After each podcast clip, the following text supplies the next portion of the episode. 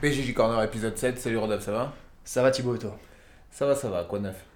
Bah je te dis que ça va, mais ça va moyen en fait. hein. J'ai eu un petit accident, t'es pas sans le savoir. hein. Ouais, t'as fait une toupie, J'ai fait un salto avant. un Et- triple. Ouais, un triple lutte. Et c'est vrai, véridique. hein. Un salto avant. Une chute avant, non? Est-ce Ouais, que t'as Chute chute avant, j'ai- j'avais pas trop de base. t'as hein, claqué la main dans- à J'ai l'atterrissage claqué ou- les deux mains. Du coup, je suis tombé en trottinette électrique. Euh, trottinette électrique euh, qui va à 25 km/h, ça va très vite. On s'en rend pas, trop compte. Tu avais pas dé- débridé, non? C'était. euh, non, que ça peut aller bien plus que 25. Ça peut aller vite, mais celle que j'utilisais, elle allait à 25 km/h. J'étais à fond. Je me suis pris un espèce de trottoir sur le parvis de la Défense. J'ai fait un salto avant. Je me suis retrouvé par terre. J'avais les mains en sang. Je me suis défoncé l'épaule, les hanches. Euh, voilà, il y avait un petit attroupement qui s'est formé autour de moi parce que c'était en semaine euh, aux heures de, de bureau, donc il y a plein de monde. Euh, il y avait 10 personnes autour de moi, des gens qui m'aidaient à me relever. On aurait dit, Un on aurait dit, massage cardiaque Voilà. on aurait dit McGregor à la fin de son combat contre Rabib. Tu vois, c'était un peu la même. contre sa cage en train de revoir sa vie défiler. Exactement. Les yeux dans le vague. Voilà, c'est ça. Du coup, bah, faites attention, c'est vraiment de la merde. Euh, trottinette électrique, ça va vite, on en voit partout à Paris, j'en vois tous les matins. Ah, ça, ça va mal finir cette histoire. ça va sûr. très très mal finir. Donc euh, soyez vraiment prudents pour ceux qu'on utilise. Et en plus, je me suis fait mal, mais euh, c'est un vrai choc, tu vois. Tu, tu sens vraiment la douleur, euh, c'est autre chose que, que, que, que le jujitsu. Justement, pour, pour être en lien. je me suis arrêté une semaine du coup à cause de cet accident parce que t'as vu j'ai encore les mains écorchées, hein, c'est pas encore complètement Mhm. parti.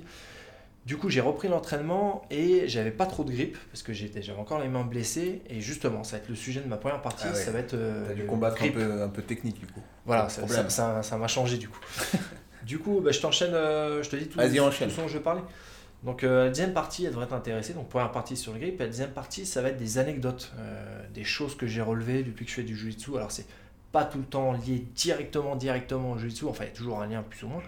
Mais euh, en tout cas, c'est- Cosmologie, non, Non non, cette fois-ci, je, je vais essayer de, de pas, pas trop De cadrer dévier. un peu, un minimum. Voilà, donc je t'ai relevé quatre anecdotes. Peut-être que j'en aurais plus s'il y en a d'autres qui me reviennent euh, à l'esprit. Cool. Et puis enfin, je vais te parler d'un film japonais que j'ai acheté en DVD il y a 20 ans, que je n'avais jamais regardé. Je l'ai regardé cette semaine pour la première fois, qui s'appelle Sugata Sanshiro. Ok, cool, ma foi, un programme euh, fort alléchant. Voilà. Et toi, tu me parles de quoi bah, là Quant à moi, ça va être rapide. euh, enfin, je, je détaillerai bien sûr, mais en gros, ça va parler de self-défense et de MMA. Puis de self-défense. voilà. Et puis de. De MMA. D'accord. Bon, bah, ça a l'air varié ton programme. hein. Bah écoute, un petit programme varié en ce BJJ Corner nocturne.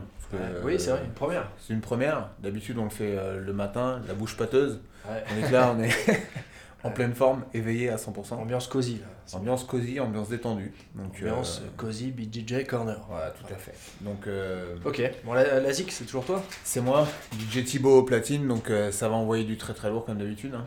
Allez. Donc, euh, bah, attachez vos ceintures, c'est parti. Os.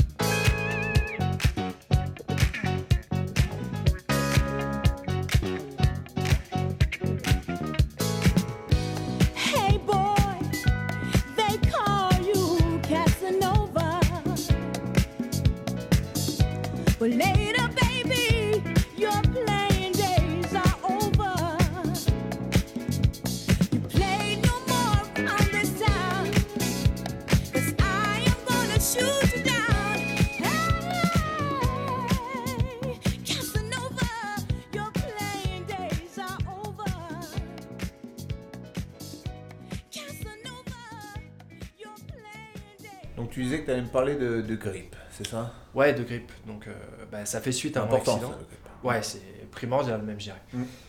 Mais peut-être pas si évident que, que ce qu'on pourrait croire, justement, ça va être euh, l'occasion d'en parler. Mhm. Donc, euh, comme je te disais, j'ai fait une chute en trottinette, euh, j'ai dû m'arrêter une semaine parce que je m'étais bien blessé à la hanche, à l'épaule, et notamment aux mains, comme tu vois, ça n'a pas encore cicatrisé. Ouais. Je m'étais euh, Et raflé, frotté quoi. et raflé, on va dire, mais contre le bitume, là, tu vois, Mhm. commencé ici à la défense. Donc, Ouais. C'est euh, une blessure qui m'a obligé, du coup, à, à m'arrêter. Et quand, quand j'ai repris, j'étais obligé de faire attention, pas trop me- m'érafler encore. Enfin, c'était pas encore complètement euh, guéri, donc euh, il y avait le risque que ça s'ouvre encore. Ouais, puis t'avais des saisies un peu faibles. Voilà, justement, euh, j'avais des saisies faibles et des grippes moins forts. Ouais. Et ça m'a rappelé, du coup, à quel point, bien que c'est quelque chose que, que j'avais jamais oublié, mais ça m'a rappelé à quel point le grip, c'est important, en fait. Ouais. Et ça, tu vois, ben justement, euh, en y réfléchissant, en réfléchissant justement à, ce- à cette partie, à ce sujet donc, que je voulais traiter dans, dans ce, dans ce podcast, euh, je me suis rappelé à quel point c'était pas aussi évident au départ, en tout cas. Tu vois quand- quoi L'importance du grip L'importance ou- du grip. Tu vois, quand j'ai commencé le, le sport, je voyais plus. euh, euh, je visualisais plus le fait qu'il faille connaître un certain nombre de techniques, qu'il faille euh, être assez complet, euh, avoir réponse à tout dans n'importe quelle position. Mais peut-être que je sous-estimais euh, l'importance du grip Mhm. et la bataille de grip qu'il peut y avoir dans un combat. Ouais. Et ça, je m'en suis rendu compte, je dirais que la première fois que je m'en suis rendu compte, je dirais, vraiment, enfin la première fois, ce serait dur à dire parce que ça remonte vraiment à un petit moment quand même, mais là où je me suis rendu compte que c'était important, c'est qu'à une époque, euh, j'avais pas forcément une bonne garde, Alors, je prétends pas en avoir une très bonne aujourd'hui non plus, mais en tout cas j'avais une garde, euh, je pense que c'était assez, euh, où j'avais pas mal de failles. Et euh, contre un mec plus lourd notamment, ça remonte, c'était à l'époque de, de, où on s'entraînait à Sergi, Saint-André et compagnie. Je me rappelle que un jour, je me suis dit, bon, faut vraiment que je pose des bons grips. Je vais me mettre en araignée en dessous et je vais prendre de très bons grips et je vais pas le laisser lâcher. Et c'est un mec qui me passait souvent la garde. Et je me rappelle que euh, je m'étais vraiment concentré sur les grips et je m'étais rendu compte qu'en ayant de bons grips, bah, en termes de défense, ça devenait vraiment euh, euh, un bon moyen de pas se faire passer la garde et de contrôler, par, bah, ça paraît logique, mais de contrôler les manches de l'adversaire et de contrôler ses mains en fait. Après, c'est difficile de, de différencier l'importance du grip de la technique, puisque le, le grip doit être au service de ta technique, j'ai envie de dire. C'est-à-dire que si c'est pour gripper des trucs qui servent à rien, euh, Tout à fait. Mais si, si tu as dans l'idée euh, si dans l'idée de, de défendre, euh, par exemple en araignée, si t'as pas un bon oui, grip, en ça, ça suivra pas derrière. Bien sûr, ouais, bien sûr. Et euh, ça, c'est quelque chose. Je sais pas si tout le monde. Tu vois, nous, ça nous paraît évident parce qu'on le fait depuis un moment. Mm. Mais je pense, certaines blanches, même des bleues, hein, même des violettes, je pense que tout le monde n'a pas saisi à quel point c'était euh, c'était important le grip quand même. C'est vrai que c'est euh, c'est à la fois quelque chose que les gens savent, mais qui aussi peut être sous-estimé parfois, je pense. Ouais, et puis tu vois, moi, je- en 2008, quand la première fois que j'ai combattu au Japon, contre un japonais qui s'appelait Makoto Gazawara, je sais pas si tu te rappelles de, de ce combat que j'avais fait contre lui.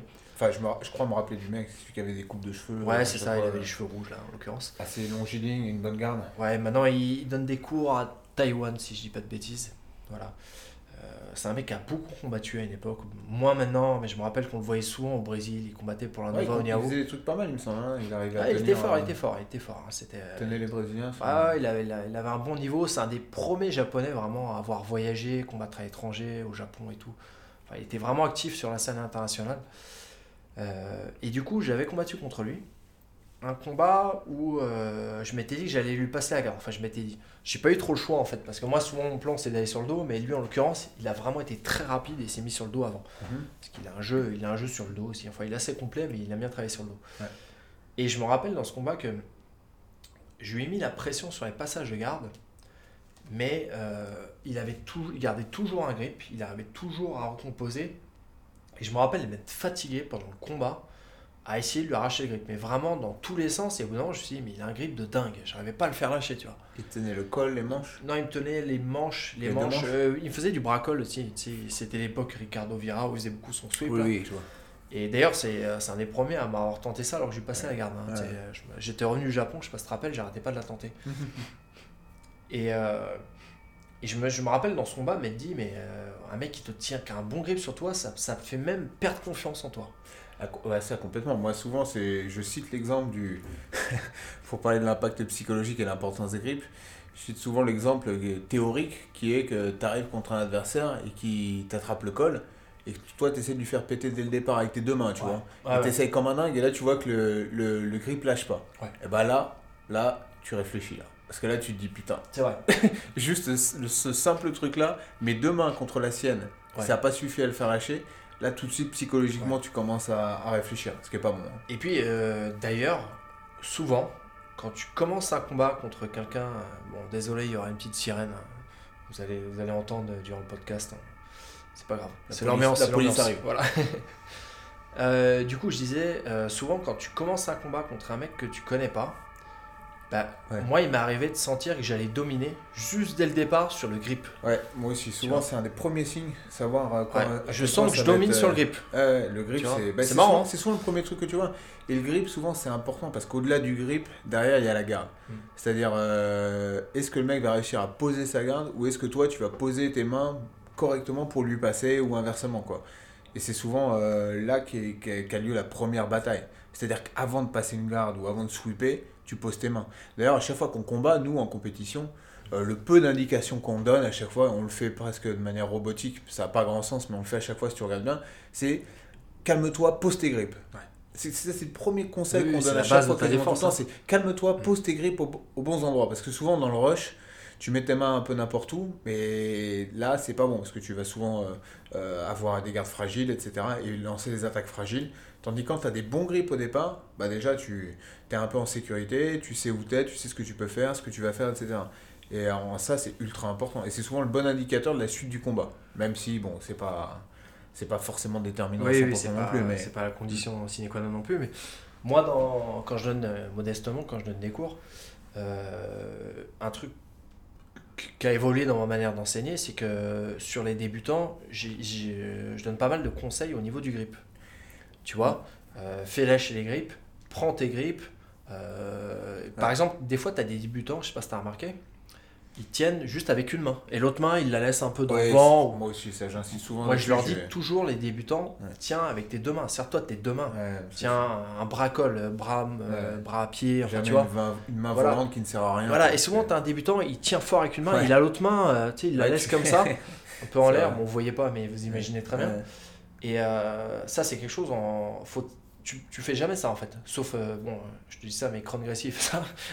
Oui, oui, non, après. Mais il a une main au sol, enfin, tu vois, il y a, il y a- il quelque chose derrière. quoi. il n'y a pas de vérité absolue, c'est toujours la même chose. Mais c'est vrai que tant qu'à faire, euh, bah, t'essaies d'utiliser et d'engager tout ce que tu as pour. euh, Ou quand tu veux faire un collar tomber drag, dessus. des fois, tu, tu tiens qu'à une main, tu vois. Oui, mais c'est. Mais il y a une idée derrière, voilà. Ta deuxième main, souvent, tu la poses au sol. Ouais, c'est ce que je disais, te- tu la poses au sol. Ouais. Quand tu défends. Quand tu Ouais. défends, tu prends appui à la main au Oui, parce que Kron, c'est vrai, par exemple, souvent, il a souvent une main au col et l'autre main qui l'aide Au sol. à, Ouais. au sol, qui l'aide à, à se reculer décaler, ses hanches, à faire des ses hanches. et Oui. partir en single leg. ou même se reculer. Mm. C'est-à-dire que lui, souvent, quand il com- commence à se faire saisir les jambes, il recule beaucoup et effectivement, il a beaucoup de collar ouais. Et euh, faire lâcher le grip aussi, c'est très important. Mm. Euh, souvent, lorsque tu te fais, euh, par exemple, le bracol, que nous on fait énormément, Ouais. Euh, quand tu casses la, la posture de ton adversaire, Que d'autres appellent le col manche. hein. ouais, ouais, vous appelez ça comme vous voulez. Euh, Collar sleeve. Ouais, il y a plein, plein de manières de le dire, mais en tout cas, euh, lorsque tu as un bon contrôle euh, comme ça, c'est que le mec se retrouve un peu courbé, tu vois, il a plus de posture. Ouais, tu casses la posture. tu casses la posture, il n'est pas en position adéquate pour passer la garde. Ouais. Du coup, ça devient vraiment galère pour lui et il est obligé d'avoir une première étape qui va être de- de- d'arracher les grippes. Mhm. Ça me fait penser à un combat, je me rappelle, qui, est- qui avait été, pour moi, m'avait un peu euh, marqué à ce niveau-là. C'est euh, c'est Otavio Souza contre Leandrolo en finale du mondial 2014, si je dis pas de conneries. Et je sais pas si tu te rappelles, c'est l'époque où Leandrolo faisait encore des, des sweeps. hein. Il, était, euh, tu vois, il, était- il faisait pas de la lutte à l'époque, il en faisait beaucoup moins. Ouais, ouais, non, je sais plus. euh, Et, j'ai euh, quelques souvenirs des combats d'Otavio. Leandrolo se mettait mais- euh, en dessous et euh, là en l'occurrence c'est Otavio Souza qui arrachait vachement bien les grippes. Ouais, De manière droit. très, euh, très agressive, très rapide et. Je pense limite pour casser le moral de Oui, sûr. À chaque fois qu'il mettait une main au col, tu vois, il attrapait à deux mains le, le- la manche, il arrachait Je bien. pense qu'il avait dû faire la même chose contre Kron au Métamoris parce qu'il devait savoir que Kron devait être ultra dangereux. Je pense qu'il est fort pour ça, il a une bonne posture. et- Voilà. Et ça, c'est euh, ça, je, voilà, je- c'est un exemple de combat. Bon, il y en aura plein d'autres, hein, mais moi celui-là, il m'avait marqué. Vous pourrez le regarder. Il est sur YouTube, il me semble. euh, Leandrolo contre Otavio Souza en 2014, finale du mondial, euh, que Otavio perd 4-0, je crois. Un truc comme ça. Euh, je crois qu'en 2000, il avait battu Finfou d'ailleurs, je sais pas si tu te rappelles. Otavio? Ouais, c'était, je crois que c'était ce mondial-là. Où, où Finfou s'était blessé. En combien tu dis? 2014 2014, il me Ah semble. hein. oui, ah Ça- oui, oui, ça doit être ça, possible, ça doit être ça, hein. Si je dis pas de bêtises. C'était médio, hein. oui. C'était en médio, euh, Oui, c'est en médio. C'était, D'accord. ouais, Leandrolo était, euh, Il voilà, était monté. était monté d'une KT à cette époque. ça. Ouais, c'était pas Voilà, donc euh, le, le grip très important. Et puis euh, il y a aussi que euh, il y a une notion de fatigue dans le grip. hein. C'est euh, euh, mine de rien, juste tenir les, les, grips forts, euh, ça, ça nécessite quand même une sorte de cardio. Alors je sais pas si euh, comment on pourrait définir ça, mais euh, ça, ça use quand même le fait d'avoir des grips. Et souvent à la fin d'un combat, tes grips sont beaucoup moins forts. Euh, Il y a des mecs qui sont très puissants. On s'en rend pas compte quand on voit les combats. Euh, on peut s'en rendre compte qu'en vivant le combat en fait. Il y a des mecs très très forts, euh, quand on regarde une vidéo, on va pas trop voir, mais ils ont cette capacité dans leur manière de combattre à te faire lâcher les grippes en fait. Mm. Euh, pas, pas forcément en t'arrachant les grippes, hein, Mm. mais la manière dont ils se déplacent et tout, tu sens que tes grippes sont faibles. Ouais, bien sûr. En- positionnement. Comment ils positionnent leur poids, leur forme de corps, etc. Et ça, ça c'est quelque chose, euh, c'est ça qu'on dit souvent que le jiu c'est invisible, mais Mm. c'est que quand tu tournes avec la personne que tu vas te rendre compte euh, à quel point tes grippes ont une, euh, comment dire, une, une, une influence sur ton adversaire, enfin une influence, une, Après, tout le monde n'a pas la stratégie de faire lâcher les grippes pour Non, non, non, non, c'est pas- Genre Leandro, justement, Ouais. t'en parlais, souvent les grippes, il les fait Ouais, rarement ouais, lâcher. C'est vrai. Et il s'en sert au contraire. C'est-à-dire qu'il va. Il utilise le- la, la force du gars pour aller plutôt vers des slides ou des trucs C'est comme vrai, ça. mais moi, que je- de lutter Ouais. contre. Mais moi, mes élèves, je leur dis quand même de faire lâcher parce que je pense que. Après, il faut qu'ils trouvent leur style. Voilà, c'est ça. Je pense qu'il vaut mieux qu'ils essayent de faire lâcher qu'après ils fassent leur truc, etc. Mm. Et euh, à la rigueur, ils feront pas lâcher quand ils y sont contraints ou Mm. quand ils ont réussi à développer un style à partir de ça. Mais Ouais, ouais. euh, de base, je préfère leur dire de faire lâcher. Ouais. Voilà, c'était mon premier sujet sur les grippes. Je sais pas si tu veux rajouter quelque chose. Non, non, euh, rien de spécial, effectivement, je partage ton avis, c'est quelque chose de très important et c'est souvent effectivement le, le premier indicateur que tu as sur le niveau d'un mec. Et je pense que c'est quelque chose de- d'ultra important d'avoir un bon grip. Encore, encore une fois, il n'y a pas de. de, de, De vérité, Ouais, de vérité absolue dans le jiu on le dit souvent. Mais bon, c'est un, c'est une grosse force. Si vous avez un bon grip, c'est vraiment quelque chose qui va, qui va beaucoup vous aider. quoi. Et Voilà. nous, je pense que physiquement, on n'a jamais été dans le top, mais je pense qu'on a eu cette chance. On avait beaucoup de gens m'ont dit ouais t'as un bon ouais, un grip, peu comme c'est ça un- souvent. ouais. J'ai un bon grip. T'es souple et t'as un bon grip. Voilà. dit. Ça. Jamais euh, t'as de la force. Donc vous avez compris hein, la conclusion de toute cette partie, c'est euh, attention à la trottinette électrique.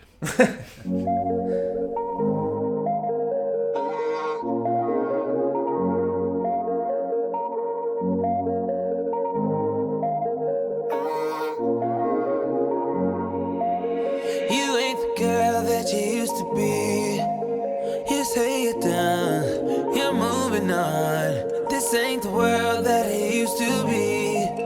Looks like you won, looks like you won. Sick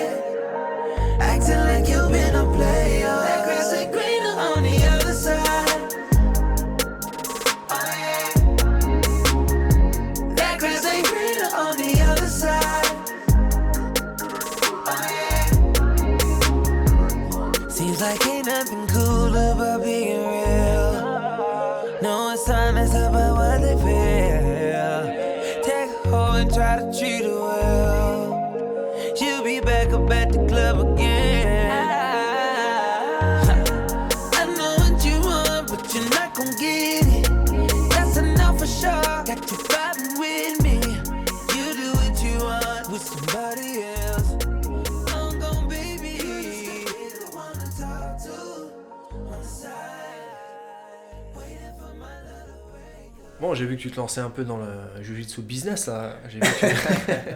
j'ai vu que. Oui, je suis un petit peu en galère ouais, au niveau ça, thune. Ouais, c'est. Donc euh, bah, j'ai fait un stage de self. Ouais, t'as fait de la self défense là. Ça, Ouais. ça va être un peu décrié ça. Fais attention. hein. J'ai vu que les gens qui Ouais, remettent un peu en cause ça. C'est bien, ça fait le buzz, ça fait parler, c'est bien. Oui.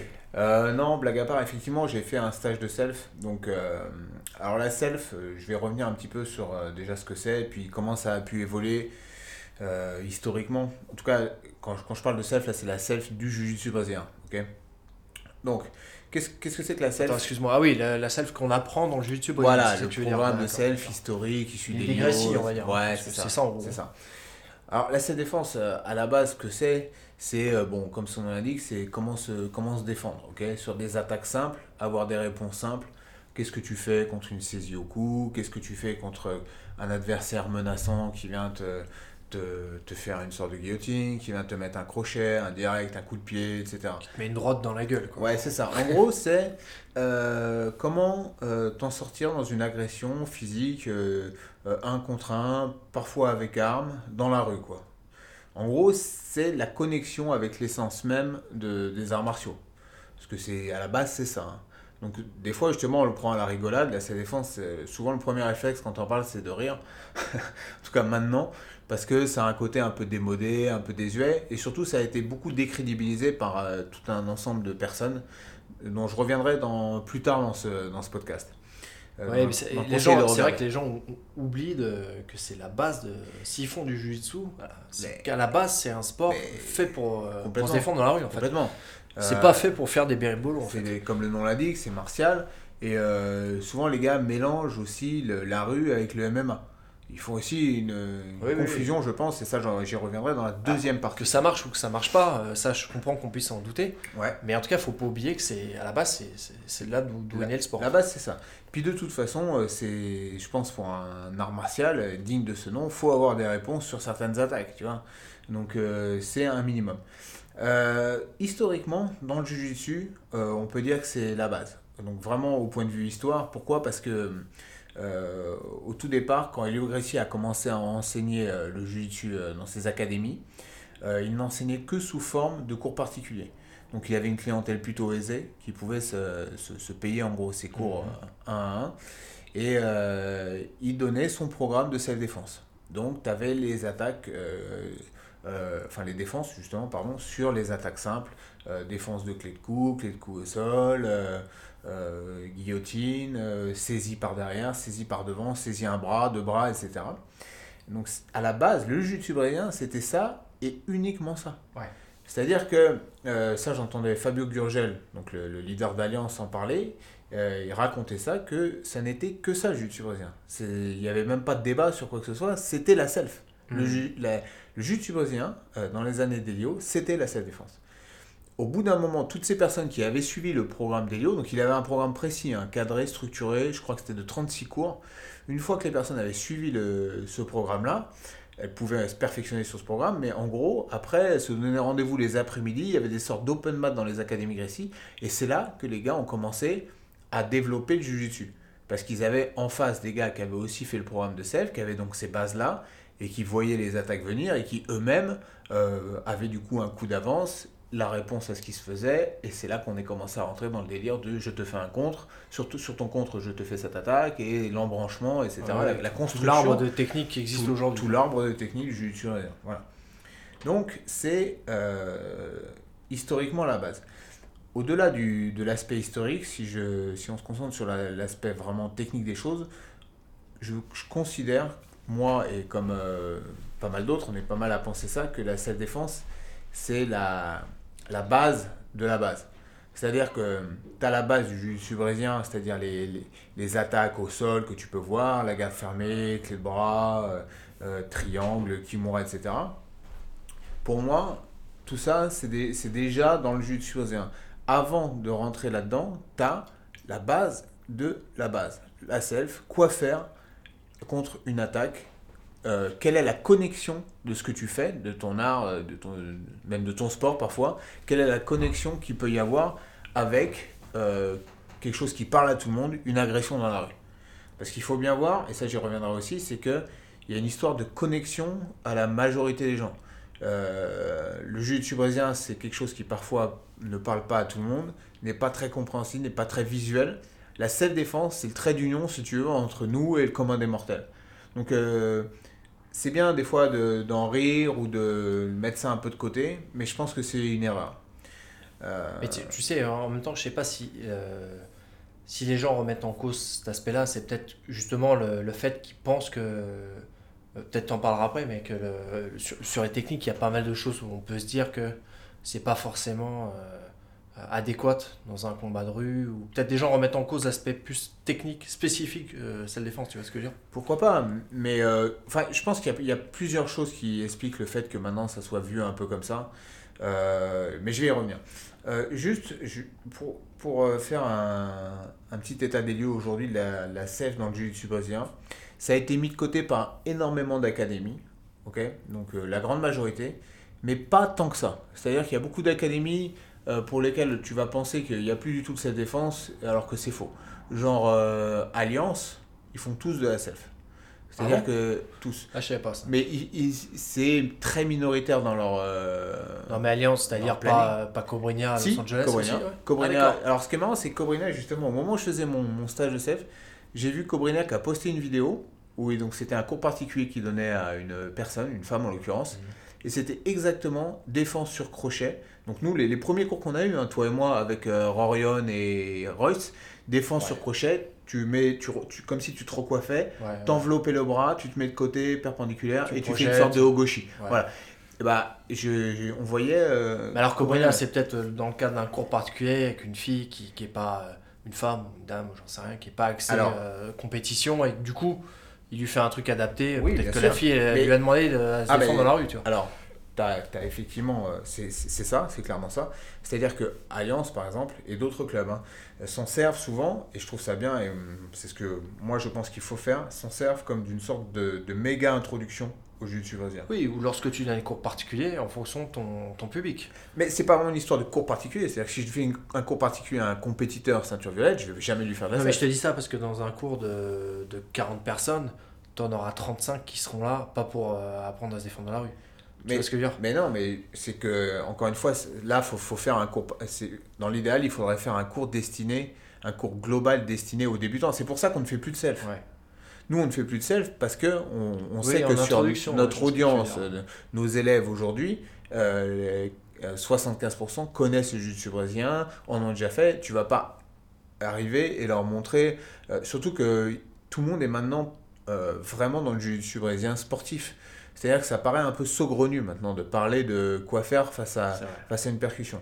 En tout cas, nous, nous on a de la chance parce qu'on a, on a commencé, euh, euh, Patrick Bitan en l'occurrence, nous apprenait la self-défense. Oui, parce que c'était l'école Flavio Ouais. Bering. Alors tous ceux qui ont, qui ont été... euh, parce que Flavio Bering, il y a eu beaucoup d'élèves, directs ou indirects, euh, comme nous euh, en France, parce qu'il a fait beaucoup de stages. Il était important dans le, dans le développement du jiu-jitsu français, euh, via Christian Derval, le Cercle et compagnie.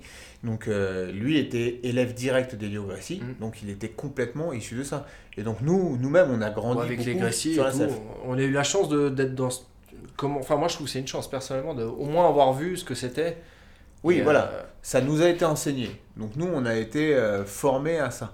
On- même nous, on l'a un peu délaissé pendant un moment. C'est pour ça aussi que j'ai- fait, euh, j'ai organisé ce stage. Mm. Parce que moi, je ne le fais pas, on ne le fait, on ne le fait dans aucun de nos cours. Ou alors très ponctuellement. Très ponctuellement pour dire, ouais, tenez, ça, dans le programme de la Et- self, on voit ça aussi. il y a, même si on peut remettre en cause certaines techniques, il y en a pour lesquelles, enfin, j'ai, j'ai pas trouvé, mais je serais curieux que quelqu'un, quelqu'un me montre mieux que les défenses de guillotine qu'il y a en self-défense de jiu-jitsu. Voilà, alors c'est aussi quelque Ou chose... euh, quand t'attrapes au cou. Voilà, c'est c'est Je, aussi... je pense pas honnêtement qu'il y a un autre sport qui présente de meilleures défenses. Bon, je suis pas un spécialiste non plus, mais Voilà, c'est aussi quelque chose qui est à souligner, c'est que la selle défense du jiu-jitsu euh, elle est quand même, euh, bon, selon moi, j'ai clairement un parti pris, hein, mais beaucoup moins, beaucoup moins bidon que la selle défense de beaucoup d'autres arts martiaux. Et Ah, on va pas citer de sport. puis, non, mais tous les autres, quoi. Parce que il y a déjà la logique qu'on retrouve dans le jiu-jitsu brésilien dans sa globalité. C'est-à-dire que euh, la force pour moi de la selle défense du jiu-jitsu brésilien, c'est que en gros tu vas suivre une trame qui est assez simple. C'est-à-dire que dans le cas d'une agression euh, euh, contre quelqu'un qui, qui t'en veut vraiment, qui t'attaque physiquement, c'est très dur de dire ah bah je vais lui enchaîner un coup de poing, il va se pencher, je vais lui enchaîner un coup de genou, il va aller sur la droite. Au-delà des, des techniques même, la force du jiu-jitsu brésilien, c'est qu'il y a une trame globale qui est de je vais gérer la distance, je vais soit être très loin, soit être très près, probablement très près. Une fois que je vais être très près, donc ce qu'on appelle au contact, au clinch, je vais aller au sol où là ça va être mon domaine, etc. Il y a une espèce de, de trame globale simple à comprendre euh, qui fait que euh, c'est pas trop complexe, c'est pas trop précis, Euh, Il y a des techniques précises, bien sûr. Mais ce qui compte surtout, c'est la, la- la philosophie. Donc c'est quelque chose auquel tu peux te rattacher dans le cas d'une agression où forcément bah, il va y avoir des imprévus, du stress, etc. Bah, moi, moi, je suis pas forcément très fan de la salle défense en jiu-jitsu brésilien, mais c'est marrant parce qu'aujourd'hui, je regardais sur Facebook, il y avait euh, dans la communauté du jiu-jitsu brésilien euh, un débat là-dessus, sur le, le fait. euh, Ça revient souvent, hein, Ouais. c'est cyclique. euh, Et du coup, il y y a une des personnes, euh, bon, c'était bien argumenté, ce qu'il disait, ça se tenait. Si ce n'est qu'il disait, et ça m'a un peu interpellé, il disait que c'était, contrairement à l'aspect sportif du jiu-jitsu brésilien, Mhm, où il pouvait tout tester, mhm. que l'aspect self-défense, tu pouvais pas le tester. Mais je n'étais pas totalement d'accord, pas sur tout en tout cas. Je suis d'accord que l'histoire de couteau, tu peux pas le tester en réalité, parce que sinon tu vas finir en lambeaux. Mhm. Mais euh, par exemple, sur une guillotine, tu peux le tester. C'est-à-dire, le mec, il peut te faire une guillotine en te bourrinant, en essayant de te mettre des coups de genoux. Alors, Enfin, on l'a déjà fait. Et, Alors, et attention. la, la défense que tu vois en jiu-jitsu, ben, Ouais. honnêtement, elle est, elle est bien. mais alors attention, Elle marche. je pense qu'il y a une grosse méconnaissance de la self-défense dans le Oui, c'est que les gens connaissent pas aussi. Je pense que les gens, quand on leur parle de self-défense du jiu-jitsu s'ils n'ont pas eu les profs, le cursus, etc., euh, font bah, eux-mêmes hein, la confusion avec la self-défense euh, bidon que tu vois à longueur de, de journée sur tes murs Facebook, euh, qui, est, qui est bien marrante d'ailleurs. Mais du coup, je pense qu'il y a une espèce de confusion. Et, je- et, euh, Et ça marche même dans la rue. et ça marche même dans la rue. Donc, euh, bon, juste mon point de vue par rapport à tout ça, c'est que je pense que c'est quelque chose qui est, qui est important déjà de- d'un point de vue historique. C'est la base de notre art martial. Ok, donc euh, si tu as des ambitions, toi, en tant que prof, voilà, de- de- d'apprendre, de, divulguer l'art, c'est important de connaître la source. Et historiquement, c'est euh, indéniable que c'est de là que beaucoup de choses viennent. Et ça se voit d'ailleurs au niveau des techniques. On, quand tu commences la self, il y a des techniques que tu vois dans la self qui sont les prémices de trucs que tu vas retrouver en beaucoup plus développé euh, au sol, dans des positions plus complexes. Donc c'est une bonne, euh, une bonne partie du truc sur le point, sur le point de vue historique, mais c'est une bonne partie du truc même au niveau, si tu veux, c'est un, un très bon point de départ. Pour moi, c'est une très bonne introduction parce que tu parles à quelqu'un dans la rue du jiu-jitsu ça ne lui parle pas du tout. Tu lui montres une technique du jiu-jitsu prise au hasard, il va pas comprendre. Il va pas comprendre. Euh, la dernière fois, j'ai montré à un débutant, quelqu'un pour qui c'était le cours d'essai, je lui ai montré une recomposition. Quelqu'un qui était en croix dessus, je lui dit bah tu re- tu tu, sors tes dur, hein. hanches. Mais non, mais après moi je sais. Le problème c'est que des cours d'essai, t'en as à tout Ouais, moment. tu vas pas c'est changer ça, ton ouais. programme en fonction du T'as des débutants à chaque cours. T'as des euh, débutants à chaque cours. Le mec, c'était son premier cours. Et le cours, en l'oc- en l'occurrence, c'était quelqu'un est en croix sur toi, comment euh, améliorer ta position. Ce qui Mm. n'est pas non plus du truc avancé. Ça reste un cours de base. Mais le- donc, euh, je monte la technique, tu sors tes hanches, tu vois, tu fais une langouste, tu, tu recomposes la garde. Oui. Et le gars dit Ouais, mais pourquoi tu, tu fais ça? Euh, bah, Je lui dis Bah, après, t'es es dans la garde. Il fait Ouais, mais c'est mieux ça que ça. Tu vois, il voyait pas qu'une garde euh, fermée Tu, ou tu même. montes euh, à 90% des gens un combat de jiu-jitsu. il ne comprend pas. non, surtout ils disent que la personne En qui, dessous qui est en perd. dessous fait de, est dominée. C'est euh, systématique. Bien sûr. Faites le test, vous verrez. Bien sûr. Donc, en ça, c'est c'est très important euh, d'avoir quelque chose qui parle à tout le monde. C'est-à-dire que tout le monde, on a tous des, des- des amis, des relations de personnes qui ne connaissent pas le tulosien. Tu leur montres une simple défense de saisie du poignet en self-défense, ça parle tout de suite. Tu vois Une simple défense euh, sur une saisie au cou, ça parle tout de suite. Je te laisse terminer, après je vais te dire moi, mon avis sur Ouais, ouais. cet aspect. J'ai quasi, j'ai quasi fini. Euh, donc c'est- c'est le trait d'union, si tu veux, entre euh, nous, pratiquants du jiu-jitsu sportif, euh, qui sommes rentrés à fond dans le truc, et le commun des mortels, monsieur et madame tout le monde. Et pour moi, c'est... je- finirai là-dessus. Pour moi, c'est une grosse erreur que de, laisser- de laisser ça aux autres. Euh, parce qu'il y a beaucoup de gens qui veulent euh, savoir se défendre. Alors, bien sûr que la self-défense en soi, ça va pas faire de toi un, tueur. Euh, une, une mère de famille qui va suivre 6 mois de self-défense du jiu brésilien, pour moi, c'est mieux que rien, mais j'ai plus de confiance en la réponse que Leandrolo va donner que elle, tu vois, qui est un, un pur produit du sportif, euh, bien évidemment. Mais ça donne quelques outils euh, qui sont pas non plus complètement débiles. Et euh, je- un, autre, un autre point important, c'est que le jiu brésilien va pas t'apprendre à battre la personne, elle va t'apprendre à survivre. Elle va pas t'expliquer comment, comment euh, détruire la personne en face, elle va, insister sur le fait que il faut que tu survives à l'agression. Donc elle va pas te donner cette espèce de confiance de tu peux battre tout le monde, etc. Ça va juste te montrer comment résister et survivre à l'assaut que tu vas subir. Donc euh, pour moi, on n'a pas à laisser ça. Nous aussi, on a une self-défense en jiu-jitsu euh, qui est là. euh, qui, n'est loin d'être ridicule pour moi. On peut argumenter des, techniques, mais c'est la même logique que ce qu'on voit en sportif, hein, donc il n'y a pas de, choses complètement farfelues.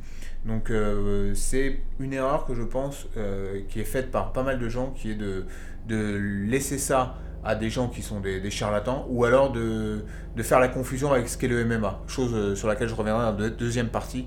Il faut bien comprendre que le, le MMA et la self, ça n'a rien à voir.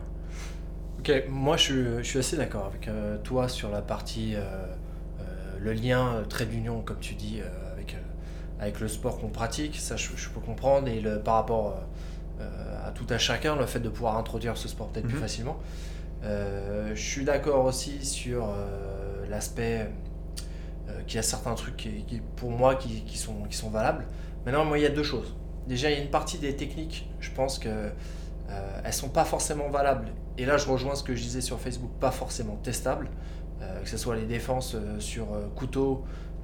Oui, les trucs avec armes, voilà. bon. Tout ça, moi, tous les trucs avec armes, ouais, mais il y en a quand même pas mal. hein. Je me rappelle, euh, je Il y en voyais a, des vidéos a, des, des Ouais, ouais. ça, j'y j'y crois pas. Et le- moi, le, le deuxième problème que j'ai avec la salle défense, mais ça, c'est pas li- lié juste salle défense, jiu-jitsu brésilien, c'est salle défense tout, que ce soit Krav Maga, tous les sports de salle défense, c'est que souvent, c'est euh, tourné vers, euh, vers les femmes. Krav Maga, on voyait énormément de femmes qui pratiquent. Oui, Parce que souvent, c'est elles qui sont agressées, etc. Ouais. Et moi, j'aurais tendance à dire qu'apprendre de, de la self-défense à une femme, c'est une connerie. Parce que moi, j'ai des exemples de gens que je connais, de, de femmes que je connais, qui sont fait, euh, qui ont voulu se faire tirer leur sac à main, qui ont voulu se défendre et qui sont fait défoncer la gueule. Donc moi, je pense que, Alors, je limite, j'aurais alors- tendance à dire qu'il faut toujours fuir le combat et trouver la manière de fuir le combat. Alors aujourd'hui, Et jamais chercher à se défendre parce que quand bien même, c'est t'apprends quand même à. Je suis d'accord, c'est- t'es pas là pour attaquer, pour suivre, mais survivre, mais t'as quand même une réplique. Et que le mec euh, puisse se prendre un coup ou se prendre une clé et qu'il s'en sorte, je pense que la femme derrière elle va prendre très très cher. Alors aujourd'hui, par exemple, ceux qui, euh, qui ont le, le monopole de la défense en jiu-jitsu brésilien, c'est les Gracie, Academy et compagnie, qui eux euh, s'en sont fait une spécialité. Et eux euh, donc, euh, font beaucoup de, de- de cours orientés femmes, défense, etc. Et je me suis un peu intéressé à la question. Et eux vont toujours préconiser de ne pas se défendre. C'est-à-dire que s'il y a une agression, ils vont toujours préconiser la fuite, le cri, la, la gestuelle, euh, le recul oui, ça bien. plutôt ça, que le ouais. truc, tu vois. Ils, ils vont commencer à parler de technique que dans le cas qui était rarissime où tu ne peux pas t'enfuir. D'accord. Donc euh, même euh, ça, euh, ils ont creusé. Donc eux, ce sont les Est-ce petits-fils t'as de est-ce Lio. que hein, t'as donc, même pas intérêt à te laisser te faire taper, tu vois? je- je- alors bon, moi je, c'est un débat, hein, je mais suis pas, je des suis pas cas, engouffré c'est à facile 100%, de- non, c'est facile de mais dire ça je- comme ça, mais vous pouvez regarder hein, les, les Grécies combatives, Grécies self-défense, etc. Euh, bon, nous, on, c'est pas quelque chose qu'on enseigne, hein, à part très ponctuellement comme là, dans- euh, comme j'ai pu faire. Mais euh, c'est réfléchi, hein. les mecs sont pas débiles. Non, je et suis d'accord. euh, cette réflexion, ils l'ont eue. Oui, et, et ils vont toujours essayer de, de, de, de mettre en avant la défense, l'aspect très sécuritaire, euh, éviter le conflit, la gestuelle. Il y a tout un truc sur la gestuelle contre quelqu'un qui est agressif. Tu lèves tes mains, tu fais oh, comme toi, tu sais, tu recules. Cool, mon pote, tu vois. Il y a tout un truc qui. Ils ont vraiment creusé ce truc-là. Donc, Et C'est euh, marrant parce qu'il y a beaucoup de gens aussi qui voient ça comme un moyen de faire de la thune, entre guillemets. Toi, tu as donné un stage notamment. Mais euh, finalement, euh, si tu regardes bien, là où les gens font le plus de thunes, c'est sur le jiu-jitsu sportif et de très très loin. tu bien vois. sûr, d'ailleurs, ça n'a pas été un de mes stages les plus Non, remplis. non, mais- non, mais voilà, Ouais. c'est ce que je veux dire. Ouais, si vraiment tu, tu veux faire de, de la thune, je, je suis pas sûr que ce soit la bonne technique de faire. Alors ça dépend. Tu vois, Ça dépend parce que le Krav Maga, ça rapporte plus qu'en jiu-jitsu brésilien, ça c'est sûr. Oui, c'est sûr, mais bon, nous, la self, euh, je, pense qu'il faudra. Il faut, ça serait une erreur que de mettre ça en, en, en avant à 100%. euh, Enfin, je pense. Nous, en tout cas, c'est pas l'approche qu'on va avoir. Il y en a qui le font hein, et qui, sont, qui, eux, pour le coup, réussissent. On parlait des Grécy, la, la Grécy Academy à Torrens, là. Eux, c'est des, des milliers et des milliers, je crois. Ils ont Oui, des oui. centaines de milliers hein, de personnes sur leur, euh, leur programme affilié à Internet, là. C'est des centaines de milliers qu'ils ont. Donc, euh, ça, ça peut euh, parler à beaucoup plus de monde. Donc forcément, tu peux vendre beaucoup plus de choses. Mais bon, après, il y a des excès comme partout. Ça, ça, c'est pas pour autant que la self-défense devient quelque chose euh, de, de risible ou à mettre de côté systématiquement. Moi, je, bon, j'ai un avis partagé. Moi, je, je suis pas forcément fan là. Je mets quand même au défi, parce qu'il y a beaucoup de gens qui se foutent de la gueule de sa défense, je, sais pas je, mets- je les mets quand même au défi euh, de trouver une meilleure défense de guillotine ou de prise euh, sur le côté, sais, quand tu attrapes la tête, que ce qui existe en jiu-jitsu brésilien.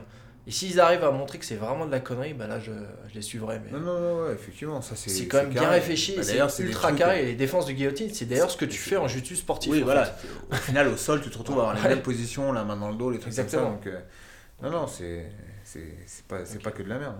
Bon, bah, essayez de vous y intéresser quand même, malgré tout. On a tous des préjugés, mais voilà, Ouais, je ne que- serait-ce que pour le caractère historique, même si vous êtes réfractaire complètement à l'idée de cette défense.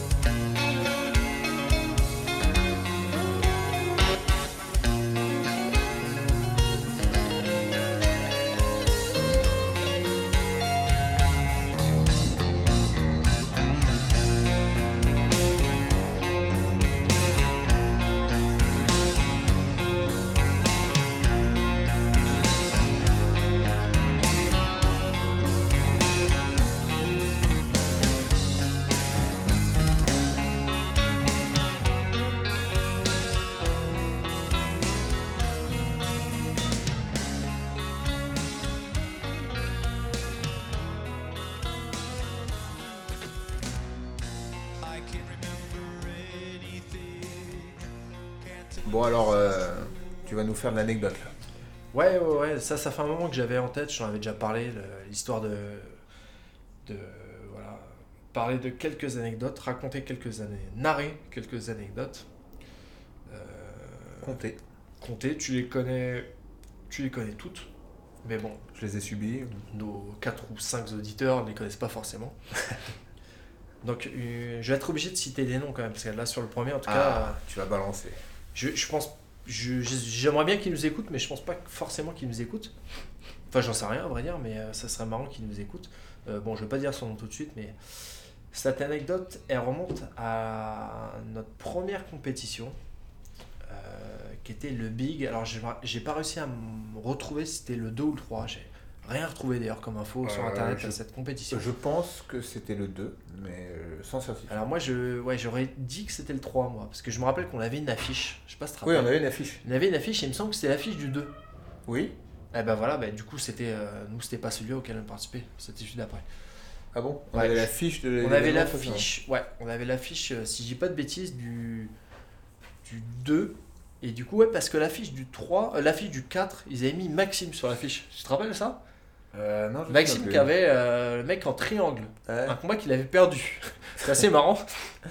D'accord. Bon, on pourra en reparler parce que j'aurais pu le mettre en anecdote. Parce que là, c'était à l'ancienne, vous combattiez en kimono. Le, le Big, c'était une grosse compétition à l'époque. hein. C'était une grosse compétition. Avec euh, des gros noms. Il y avait Fabricio Verdo, moi, qui combattait au Big, hein, quand même. Ouais, il rappelles de ça, quand même. Ouais, il y avait euh, à ce big là en l'occurrence, euh, comme nom de mec connu, il y avait Flavio Peroba, il y avait Emmanuel Fernandez, il y avait Olivier Michalesco qui le faisait, il y avait euh, David Perry. euh, ouais, David Perry. Bon, toi, euh, Maxime, mais vous n'êtes pas des gros noms.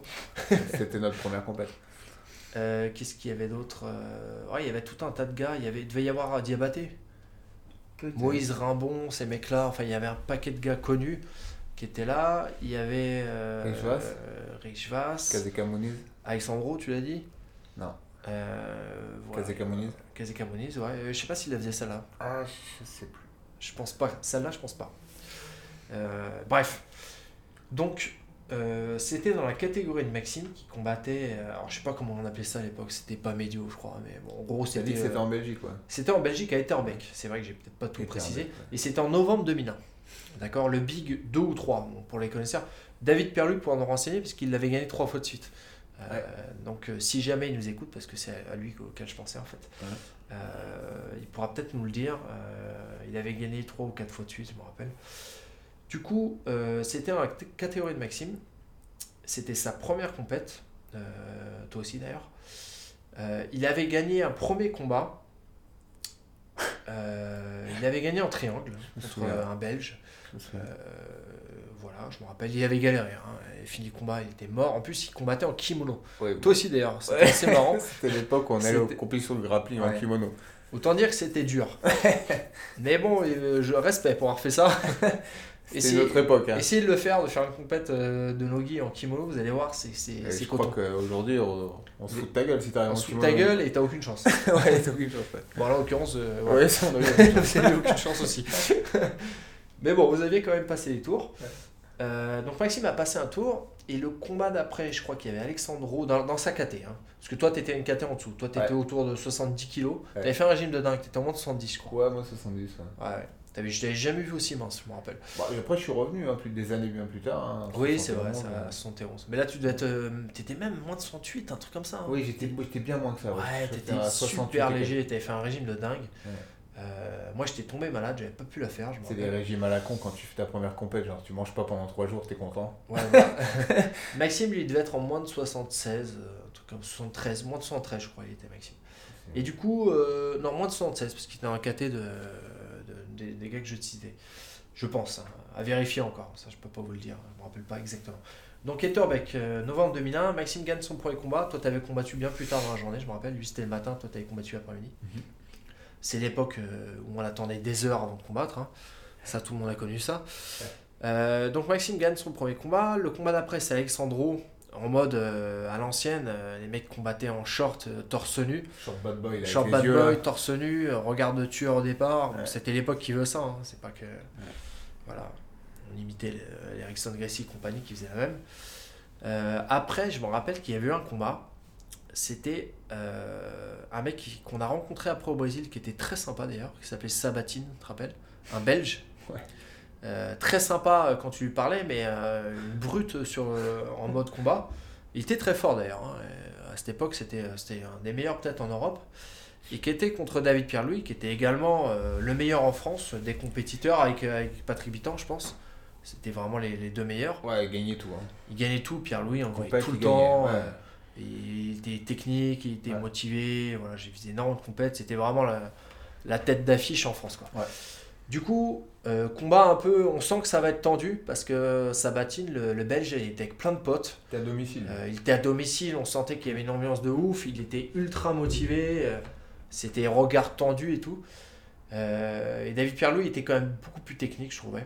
Ouais, posé, ouais. Posé, calme, on sentait qu'il maîtrisait son truc. Et il a dû se prendre une projection, il s'est retrouvé sur le dos en tout cas. Je pense que l'autre gagnait un truc genre 2-0. Et vers la fin du combat, ça devait être euh, pas loin de la fin. hein. Euh, David lui met un triangle qui était assez beau quand même, hein, je me rappelle. Et l'autre, en l'occurrence, a continué à essayer de lui passer la garde alors qu'il était pris en triangle. Ouais. Et il se, il se trouve qu'il s'est retrouvé euh, endormi. Ouais, Il a perdu conscience. Mhm. Et pour vous dire à quel point c'était une autre époque, là, il y a 3-4 potes à lui qui ont couru. Euh, un mec qui a, qui a voulu euh, agresser David, qui lui a mis un gros coup de pied. Ouais, je me souviens. Euh, David a levé la jambe, il a essayé de lui mettre, le mec a essayé de lui mettre un crochet. Et là, je me rappelle qu'il y avait Alain Nagera, qui était prof à l'époque au cercle Tissier aussi, si je dis pas de bêtises. Ouais, c'est ça, ouais. Euh, D'ailleurs, ils venaient tous du cercle. hein. Les mecs là-bas, c'était euh, Christian Derval qui menait une équipe. euh, tous Ouais. les mecs gagnaient du cercle. Euh, voilà, à deux ex- exceptions près. D'ailleurs, Peroba était au cercle aussi à l'époque. hein. Ouais, Parce que nous, on avait rendez-vous, on était partis là-bas, on avait rendez-vous avec les mecs du cercle. Ouais. C'est la première fois qu'on allait au cercle de tir. Ah oui, ou la deuxième, non, vous, vous étiez allé pour votre passage de grade. si. Euh, oui, oui, C'était la deuxième fois, et là, je me rappelle, il y avait tous les mecs du cercle. On attendait dans le- la petite ruelle là Ouais. pour entrer dans le, Mhm. dans le dojo. Il était 4-5 heures du mat. Ensuite, on était tous partis ensemble pour Etterbeck. Ouais. Et une énorme équipe du cercle Tissier qui, à chaque fois en Europe, faisait premier, de toute façon, en France ou en Europe. Et du coup, euh, j'en étais à la baston. euh, Alain Nagera arrive, tous les mecs du cercle arrivent et ils- on s'est retrouvés à être. euh, moi, j'étais dans la tribune, j'ai ce combat, je l'ai filmé. Il faudra peut-être que je, je sorte un combat. jour. Ce combat après le combat. Ouais, voilà. Ce règlement de compte. ça a failli partir en cacahuète. Ouais, ça partait, je me souviens très bien ouais, de ce moment-là, ça partait en, en couille dans tous les sens. Euh. C'est un truc que j'ai du euh, mal à imaginer qu'on puisse le revoir aujourd'hui. Bon, t'as Euh, vécu un truc similaire il y a pas longtemps. Mais pas à ce point-là quand même. Parce que là, il y avait quand même eu des échanges de droite, des coups de pied. Ouais, là, là ça se tapait, hein. ça se tapait là, ça se tapait. C'était vraiment. Puis Ça il n'y avait pas de raison, quoi. Enfin, je veux dire, le mec. euh, Ça visait, fait le, il évanouir. y avait, ça visait les parties, il y avait du génital. On une- voilà, là, c'était assez violent. Ouais, c'était une autre époque. Une autre époque et les mecs euh, vraiment tendus, je me rappelle que voilà, le, le mec, par exemple, le gars qui a affronté Pierre-Louis, il n'y avait pas de on se serre la main avant, ils étaient en mode euh, va et tout dos. Ouais, bah, C'est- c'était toujours pareil, on en reparle à chaque fois, mais Ouais. euh, c'était très lié à, ouais, effectivement, à cette époque-là, euh, Free Fight tout dos, euh, donc il y avait plus de, c'était des affrontements un peu plus virils, on va dire. Les mecs, je me rappelle que ouais, il y avait il y avait Hatch aussi qui combattait, je crois, cette C'est compétition. bien possible. Il y avait Hatch, je me rappelle de ça. Euh, voilà, il y avait Remco Pardoul aussi, hein, qui avait gagné Ouais. sa KT. Qui coachait le C'était euh, quelques mois avant que Patrick l'affronte. euh, Ouais. au- Patrick Bitan. Ouais, il y avait un combat qui avait, qui avait fait pas mal parler. Mm. Du coup, une grosse époque. voilà, c'était. c'était pas c'est rare, hein, c'est rare, hein, parce que en 20 ans de jiu-jitsu, on n'a pas vu énormément de, de bagarres comme ça, des trucs partir en couille. C'est arrivé, mais c'est quand même, euh, c'est quand même assez rare. Ouais, bon, bravo à Pierre-Louis, euh, David, qui avait gardé son sang-froid, qui avait. Ouais, qui était parti en pied-point ouais. euh, tout à fait tranquillement son Mais agresseur. relax, relax.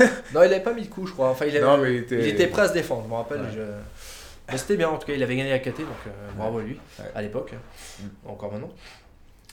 Deuxième anecdote, alors c'est, c'est, ça c'est, c'est marrant, ça va faire le parallèle. Cette anecdote, elle me concerne moi.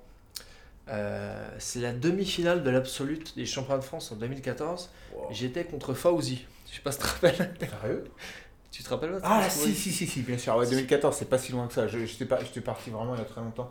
Oui, oui, je me souviens bien de cette Donc c'est bien parti en cacahuète là aussi. Effectivement, bon, il n'y a, pas eu de... il y a pas eu de violence. Ah, Et la violence verbale, Ouais, ça a, failli, plus. ça a failli partir en vrille quand même. Ça hein, a tu te failli, mais il n'y a, pas eu de- il y a pas eu de Donc percussion. je raconte vite fait parce que bon, euh, ça, ça mérite quand même d'être raconté. Euh, donc j'étais contre, j'étais contre Fauzi. euh, je pense que la plupart des gens qui, qui suivent un peu le, circuit le circuit connaissent parce que voilà, maintenant il fait quand même beaucoup de podiums. Ouais. Euh, il a battu pas mal de mecs. Mm. Donc je me retrouve contre lui en demi-finale de l'Absolute. Euh, je le prends dans la garde. Donc il est, Euh, il est, pour euh, remettre dans le contexte, il est à quel poids? Parce que lui, il est quand même, Ah, c'est pas, l'absolu, il il, il est quand même bien lourd hein, quand même. hein. 90, un truc comme ça. Ah, ouais. oh, un bon 90, je pense. Ouais, voire plus. Ouais. Je le prends dans la garde, je le renverse, là je mène 2-0 et assez rapidement j'attrape les talons, c'est un truc un peu pourri. Et en même temps, lui il voulait pas trop être au-dessus. Du coup, ce qu'il est meilleur, euh, enfin en tout cas c'est son jeu, c'est Ouais, beaucoup de, beaucoup de garde fermée, une très bonne euh, garde fermée Ju- notamment. Bon jugé dans la garde fermée. ouais. Et du coup il se retrouve au-dessus euh, en... Il se retrouve en dessous, Il se retrouve en dessous, pardon, Ouais. en... en euh, la- Single X. En single X, pardon, excusez-moi. Et du coup, euh, il mettait la pression, mais il croisait pas. hein. Là, je le reconnais qu'il croisait pas du tout. Il mettait, une, euh, il mettait la pression, mais parce qu'il est, il, est lourd, et voilà, quand je me retrouve avec un mec euh, qui, qui, qui- qui m'enroule la jambe, parce que c'est un peu ça, le single X, Ouais. ça te met une pression et ça te vrille un petit peu. Ouais. Mais il n'y avait pas lieu du tout d'être euh, disqualifié. Et là, euh, Oui, parce un que peu juste pour remettre dans le contexte, pour ceux qui ne savent pas, quand, quand on a l'adversaire en single X, il y a un risque potentiel de se faire disqualifier à partir du moment où on enroule la jambe par-dessus. Alors maintenant, il y a différents degrés. Tu Il y a- sais, il y a, un, y a un degré pénalité. Là- là, à l'époque, On était dans les années sévères. C'était voilà, c'est c'est il faut voir que c'est en 2014. C'est au moment où on était en plein là-dedans. Il y avait beaucoup de, de gens qui se faisaient disqualifier. Maxime il a perdu un combat Ouais, euh, une qui fois. lui a coûté une place à Abu Dhabi Ouais, euh, contre un me mec euh, Un qui gros vol. voilà un vol où il n'y avait pas du tout croisé. Maxime montrait à l'arbitre mais le mec l'a disqualifié. Et là c'était un peu la même. Vous pouvez chercher sur YouTube ni ripping. Ni comme genou, euh, ripping. Voilà. Et vous verrez de quoi on parle. REA. Ouais, REA, ouais.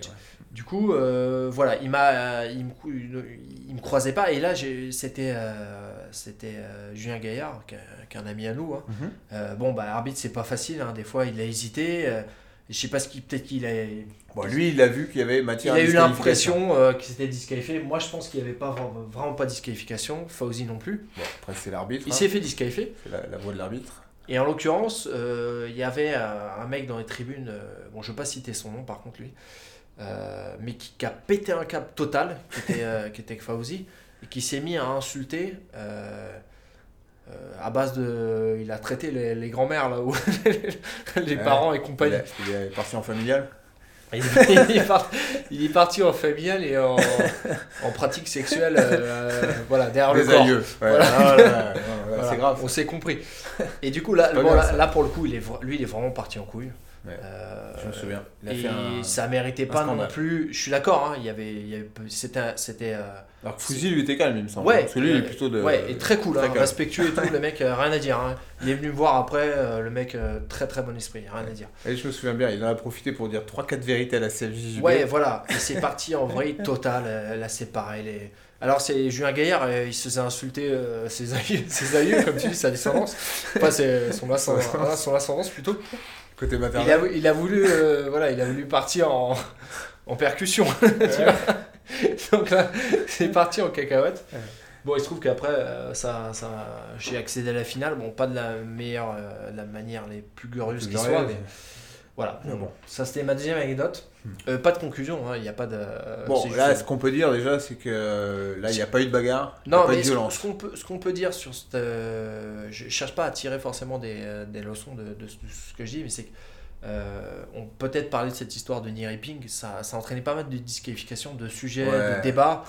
Ça a un peu pourri le sport. Tout à fait. Euh, J'en bon, avais déjà un peu parlé quand On va pas revenir là-dessus trop en détail. L'idée, c'est de raconter des anecdotes. Alors là, la, cette anecdote suivante, tu vas m'aider parce que euh, moi, je n'ai subi qu'une partie de cette anecdote et il y a pas mal de choses. Tu l'as subi, c'était Euh, donc la victime. Non, alors je, je parlais de la première fois on est à la Cantagallo.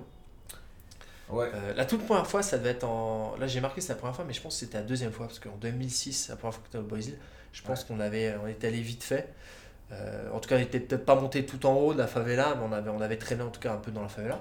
Ouais. Euh, par contre, en Timidement. 2008, Ouais. on y allait avec. euh, c'est Bruno Mathias qui nous a fait monter Oui, la ouais, souviens. Et c'était. Alors, il faut savoir que le Brésil, euh, c'est un pays qui est en pleine mutation, euh, qui change chaque année, qui a beaucoup changé ces dernières années. Bon, il y a eu beaucoup de problèmes politiques. euh, les- voilà, il y a eu les histoires de, de corruption qui, qu'on peut, qu'on peut semer la pagaille en, termes politiques. euh, voilà, on va pas rentrer trop là-dedans, mais Lula, Dilma Rousseff, ils sont tous passés par là. C'est Euh, il y a beaucoup de beaucoup de d'investissements qui ont été faits en vue euh, de deux grosses échéances qui étaient le- les JO, la Coupe du Monde. Euh, ils ont voulu vraiment nettoyer la ville. Bon, faut savoir qu'en 2008, c'était quand même encore un gros bordel. Il y avait encore le Help pour ceux qu'on connu à cette époque sur sur plus grand bordel d'Amérique du Sud. Voilà, des prostituées envoyées voilà partout dans la ville. Ah, des, des, des jeunes de la favela qui venaient faire la manche partout dans la ville. Mm. Euh, la dernière fois que je suis allé, on m'a jamais demandé une seule fois de l'argent, même dans la favela. Mm. Tu vois Euh, à l'époque, dès que tu étais catalogué gringo, tu te faisais... il y a une fille, je sais pas si tu te rappelles, qui m'avait suivi plusieurs jours de Je l'ai suite. suivi en courant même. Un jour, je lui avais donné de l'argent et elle me suivait après tous les jours. Ouais. Elle, euh, ouais, elle, elle avait un t-shirt déchiré, elle mettait le même. Bon, c'est voilà, c'est une autre époque. Et là, en l'occurrence, la première fois qu'on a, quand à Gallo, je me rappelle que Mathias nous a dit euh, cachez tout, sortez pas euh, tout ce qui est de valeur. Voilà. ouais, Moi, j'avais un caméscope, je suis un peu, il m'a dit tu l'amènes pas. Mhm. Euh, et je sais pas si tu te rappelles, c'est tellement abusé comme souvenir que j'ai que plusieurs fois je me suis demandé si j'avais pas rêvé et je vous en ai reparlé. Je m'y avais dit si, si, ça a vraiment eu lieu. Euh, Quand on est arrivé en haut de la favela, à l'époque, euh, euh, là maintenant où il y a l'académie, moi il y avait aussi l'académie, mais c'était pas du tout le. Aujourd'hui c'est classe, c'est moderne et tout. Ils ont construit une espèce de téléphérique là. Il y a un musée là-haut, je sais plus ce qu'il y a, enfin des, des trucs assez modernes. Euh, à l'époque c'était encore assez dégueulasse là-haut. On allait s'entraîner sur les tapis. euh, euh, Ouais, de, c'était du- de- crado. de- de le- la partie favela de Cantagalo, donc de Checkmat. Enfin, ça s'appelait pas encore Checkmat. Euh, ça sentait la pisse sur les tapis, les tapis étaient sales. Voilà, c'était un autre, un autre univers. Et du coup, la première fois qu'on est là à Cantagalo, euh, quand on est arrivé là-haut, on a vu des adolescents, je dis bien des adolescents, voire des enfants, Ouais, les- qui avaient des, euh, des calaches en bandoulière. ouais. Je je je suis pas rêvé, hein, Ah véridique. non, non, ça Véridique, sûr qui certain. discutaient avec des flics. Ouais, ils jouent au foot avec. Ils jouaient avec des flics, avec Ouais. des calaches en bandoulière, des enfants. Je Ouais. rigole pas, des enfants.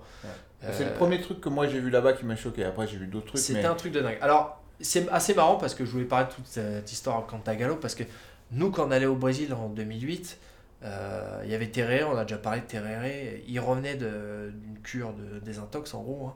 Ouais. Il avait tous ses soucis, où il avait fait de la tôle aux États-Unis, il s'était embrouillé dans un avion, il avait été enfermé dans un cachot aux États-Unis, il avait été rapatrié, il avait fait une cure.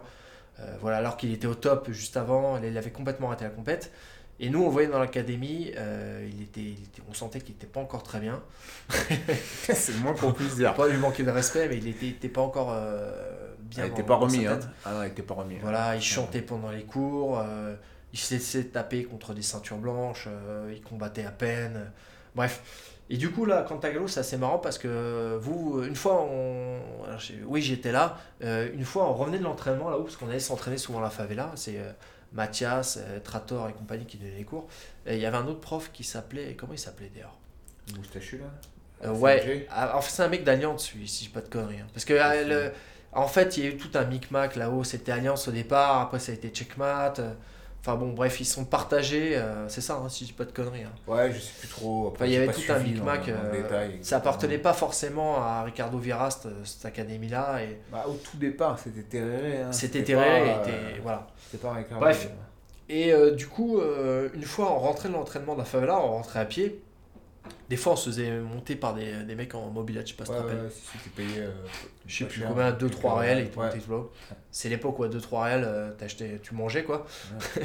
Aujourd'hui, t'as t'as même pas. euh, Mm. t'as même pas une, voilà, je sais pas, Même pas trop de une cerise. et du coup, euh, euh, on revenait de l'entraînement et on entendait de la musique, un truc de dingue. Des... Bon, on en- dans la favela, t'entends tout le temps du bruit. hein. Euh, moi, j'ai j'ai- j'ai séjourné pendant deux semaines à Cantagalo. Euh, je dormais là-bas dans une pousada. T'es réveillé toute la nuit. C'est- À 4h du mat, tu peux entendre euh, le mec à côté de toi qui met la musique à fond. Et il s'en bat les reins. C'est-à-dire, euh, tout le monde vit comme ça là-bas. Où t'entends des, des- Tu sais, à cette époque, t'entendais, je me rappelle la nuit, des fois j'ouvrais la fenêtre. T'entendais, des- tu savais pas, c'était des coups de feu, des pétards. Ouais, exact. Mais t'en entends 5 d'un coup. Ouais, tout le temps. À mon avis, des fois c'était des coups de feu, des fois c'était des pétards. Ouais, ouais, je me souviens de ça. Et euh, bon, il y a plein de trucs, euh, j'ai plein de souvenirs. euh, finale euh, de Flamengo contre euh, euh, Botafogo, les finales de championnat, etc. Ou de coupe nationale, enfin bref. Euh, et du coup, là, on entendait de la, du bruit, des percussions, et puis on, on se ramène dans un endroit. Euh, je sais plus si c'est Mathias, quelqu'un qui nous amène dans cet endroit. Euh, il y avait le cousin de Mathias, et il y avait également un mec qui maintenant est prof à, à, à Checkmat, qui s'appelle euh, euh, Raphaël Lévigno, tu vois, qui Hmm. était avec nous, je sais pas si Ah, tu ouais, on avait fait les photos en haut, tu te rappelles là? Ah oui, oui, exact. photo de Lec, oui, là. oui. Et du coup, euh, on se ramène et on voit, euh, c'est assez marrant, on voit euh, qui faisait de la musique, tu te rappelles Ouais, ouais, Et il a proposé euh, à Maxime, il nous a reconnu parce que, voilà. Percussions, ouais, je me souviens bien. hein. Et il a vu Maxime, il a fait vas-y, viens, et puis on a des photos ils jouent ensemble. ouais, pas, c'est assez marrant, il apprend à Maxime à faire du, du tambour. Pas mal d'anecdotes, euh, on avait Et mangé bon. avec Tereré, on avait Moi, je me euh, souviens que on était allé un soir, c'était pas là, toi, mais je sais plus avec qui j'étais. Ouais, vous êtes allé en boîte de nuit justement, j'allais te pas, une de boîte parler de de... nuit, c'était euh, ce qu'ils appellent un bail funk, c'est-à-dire Ouais. que c'était en, en haut de la favela. Et euh, il y avait euh, donc, euh, c'était comme une soirée, si tu veux, avec euh, musique, euh, alcool. euh. et là-bas, il- il- à cette époque, en tout cas, il, il y avait comme des espèces de battles de, de danse. Ouais, c'est- pas du hip-hop, hein, c'est vraiment du, du funk. Ouais, funk ouais. Mais le funk au sens euh, brésilien. Tu sais, c'est une musique, c'est vachement particulier.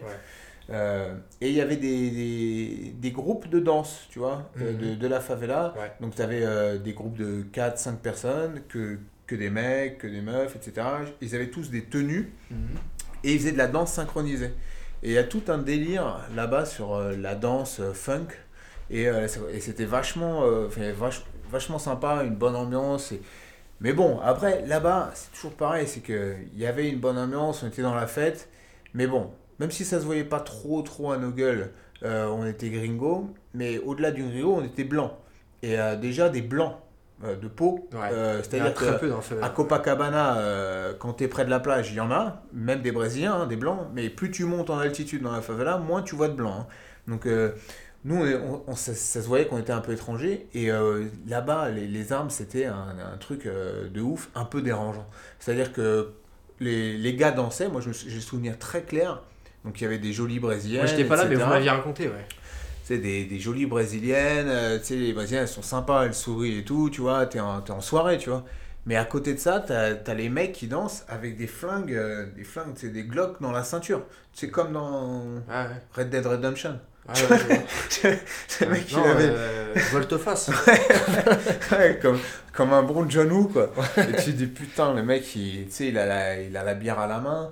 Euh, à côté, t'as un mec, il a euh, l'ouzi, tu vois, tu sais, le petit calache, la louzi, là, en bandoulière. ouais, ouais. Le mec, il est en train de se fumer des pètes, il est défoncé, tu vois. Petit fusil israélien au cas où ça part en Ouais, vrille, hein. c'est ça, exactement. Et tu dis, mais à tout moment, il suffit que ça parte Mais en couille pour c'est- une raison ou une autre. c'est Alan, je sais pas si tu te rappelles, il nous avait raconté qu'il était retourné en boîte de nuit euh, alors qu'il était installé en Suède, au Brésil, ça faisait très longtemps.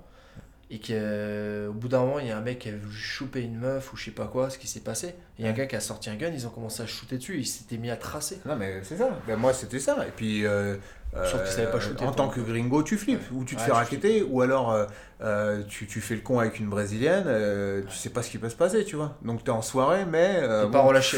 euh, tu vois, tu, tu vas pas trop traîner, quoi. Tu vas pas, tu kiffes pas à 100%. Mais bon, c'était folklorique et ça faisait partie de, de ce que c'était à l'époque, les, les favelas à Rio, quoi. Ok. Bon, écoute, je vais peut-être arrêter là parce qu'on va trop trop. En fait, j'en avais une quatrième anecdote, mais je me dis qu'on fera un deuxième épisode sur les anecdotes. Ah, tu teases, tu Tu vois. teases pour le prochain parce que j'ai, en fait, on pourra en faire euh, même euh, 15 des épisodes, mais On voilà. va je parler que- sans fin. Mais oui, Voilà, c'est on, vrai. va, on va passer à autre chose. Je, je suis désolé, je vous ai fait un teasing sur 4 anecdotes. On s'arrête à 3. Ah, ok, Ok. ça marche. Fly, fly, fly.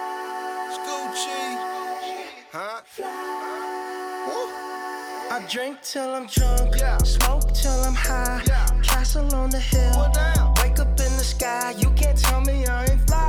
You Can't tell me I ain't fly. I know I'm super fly. I know I'm super fly. The ladies love luxury. That's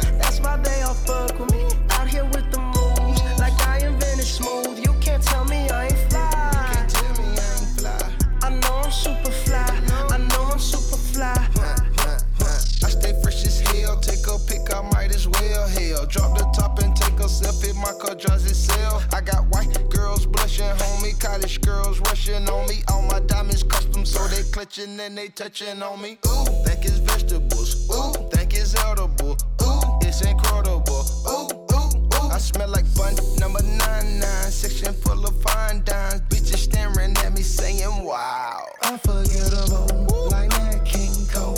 Gucci berry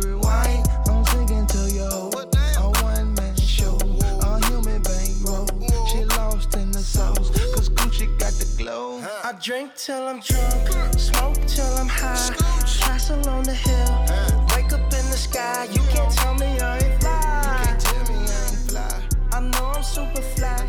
I know I'm super fly. The ladies love luxury. That's why they all fuck with me. Out here with the moves, like I invented smooth. You can't tell me I ain't Donc, en intro, tu me disais que tu allais parler du jiu-jitsu, euh, MMA. Alors, j'ai pas trop compris, mais je, je t'arrête tout de suite avant que tu commences. Euh, je voulais en parler. Alors, en parler euh, vite fait parce que je pense que tout a, a déjà été dit à ce sujet. Et euh, voilà, bon, je sais pas si on a forcément grand chose à, apporter euh, sur, le, sur la question, mais je voulais te reparler du, du combat Conor McGregor contre Rabib. Euh, Nurmagomedov, bon, voilà, je, veux dire son nom entier, même si tout le monde l'appelle plus communément Rabib, c'est plus simple. Moi, ce que j'ai aimé dans ce combat, j'ai beaucoup aimé ce combat. Et ça va peut-être choquer les gens, mais moi j'ai beaucoup aimé pour ce qui s'est passé à la fin du combat. Tu sais pourquoi Ouais, oui, je, je pense savoir pourquoi. Mais je vais te laisser développer quand même. Mais Parce que pour moi, euh, c'est le là- retour du réel, quoi. Voilà. Ouais. Là, on était dans le vrai. Là, là on oublie ces conneries. Là, il y avait du vrai. Avait- c'est ce dont on parlait à l'époque du Pride. C'est-à-dire qu'il y a Voilà. le show, Là, voilà. et là, t'es un peu Là, moins dans le c'était pas du show. Ouais. Et c'est ça que j'ai kiffé. Tu vois. Et bon, les gens qui font genre ils sont outrés, ils me font rigoler. Euh, moi, je suis plus outré quand, euh, quand voilà, euh, je veux dire, ce qu'on peut voir dans d'autres sports, même au foot, l'agression pure. Là, la rigueur, c'est un mec qui répond à une provocation. Je suis pas choqué des masses, quoi. Des bastons, on en voit tous les jours. T'insultes quelqu'un, sa famille, son truc, son machin, c'est ça me paraît logique. Donc même l'UFC, je pense qu'ils font semblant d'être choqués, mais au final, tu vois, c'est pour se sais redo- pas. redorer un peu, mais on Je sais pas, parce que que je pense que eux, ça fait le buzz tout ça. eux ils sont d'accord pour, euh, euh, pour euh, maîtriser la, la violence euh, dans leurs promos, etc. Mais je pense que eux, leur seule et unique préoccupation, c'est la thune.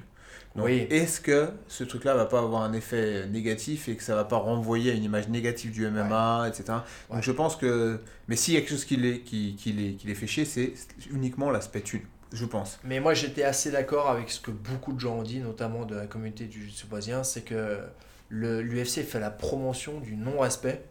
Bien et, sûr. euh, et c'est ce qui leur arrive, c'est. Mais il leur arrive rien de grave là au final. Non, Il, il leur serait arrivé quelque chose de grave si un jour il y a un vraiment coup de couteau, un truc comme ça. Ouais, voilà, truc, ouais. euh, Et ça peut arriver parce que mine de rien, le Non, là, Conor McGregor, on sait bien qu'il est dans, la, ouais. dans le buzz, mais Ouais. il se laisse emporter par ses émotions. euh, il aurait pu blesser quelqu'un, faire perdre un œil quelqu'un avec son histoire de, à la con. Alors qu'on sait très bien qu'il est dans une logique de buzz. Je regarde son Instagram et il prend des photos tous les jours de lui avec le whisky. Il en a rien à foutre de son combat en réalité. Il a, il pris son chèque, il s'en bat les reins. Il est plus à une victoire, une défaite près. Aujourd'hui, ce qu'il veut, c'est faire de la thune. Après, si tu veux, tout ça, c'est aussi le résultat d'une d'une sorte de dualité qu'il y a toujours eu dans la MMA, où c'était à la fois un art martial, enfin un art martial, un mix martial arts, donc la, la fusion, mais quelque chose de, de martial, et le show. Et là, on est encore euh, à la limite des deux, quoi. C'est-à-dire que, bah ouais, bah peut-être Habib, lui, était dans une logique de de- d'arts martiaux, et Ouais. Conor McGregor, plus de show, Dana White, plus de show. C'est ça qui est, bien, quand, qui est bien quand ils nous ramènent des mecs euh, d'Europe de l'Est, du Caucase et compagnie. C'est qu'on sait qu'ils n'ont pas trop cette culture de show Ouais. et qu'ils ils, ils ont cette notion d'honneur, de respect, etc. Tu critiques pas la nation, la religion. Hmm.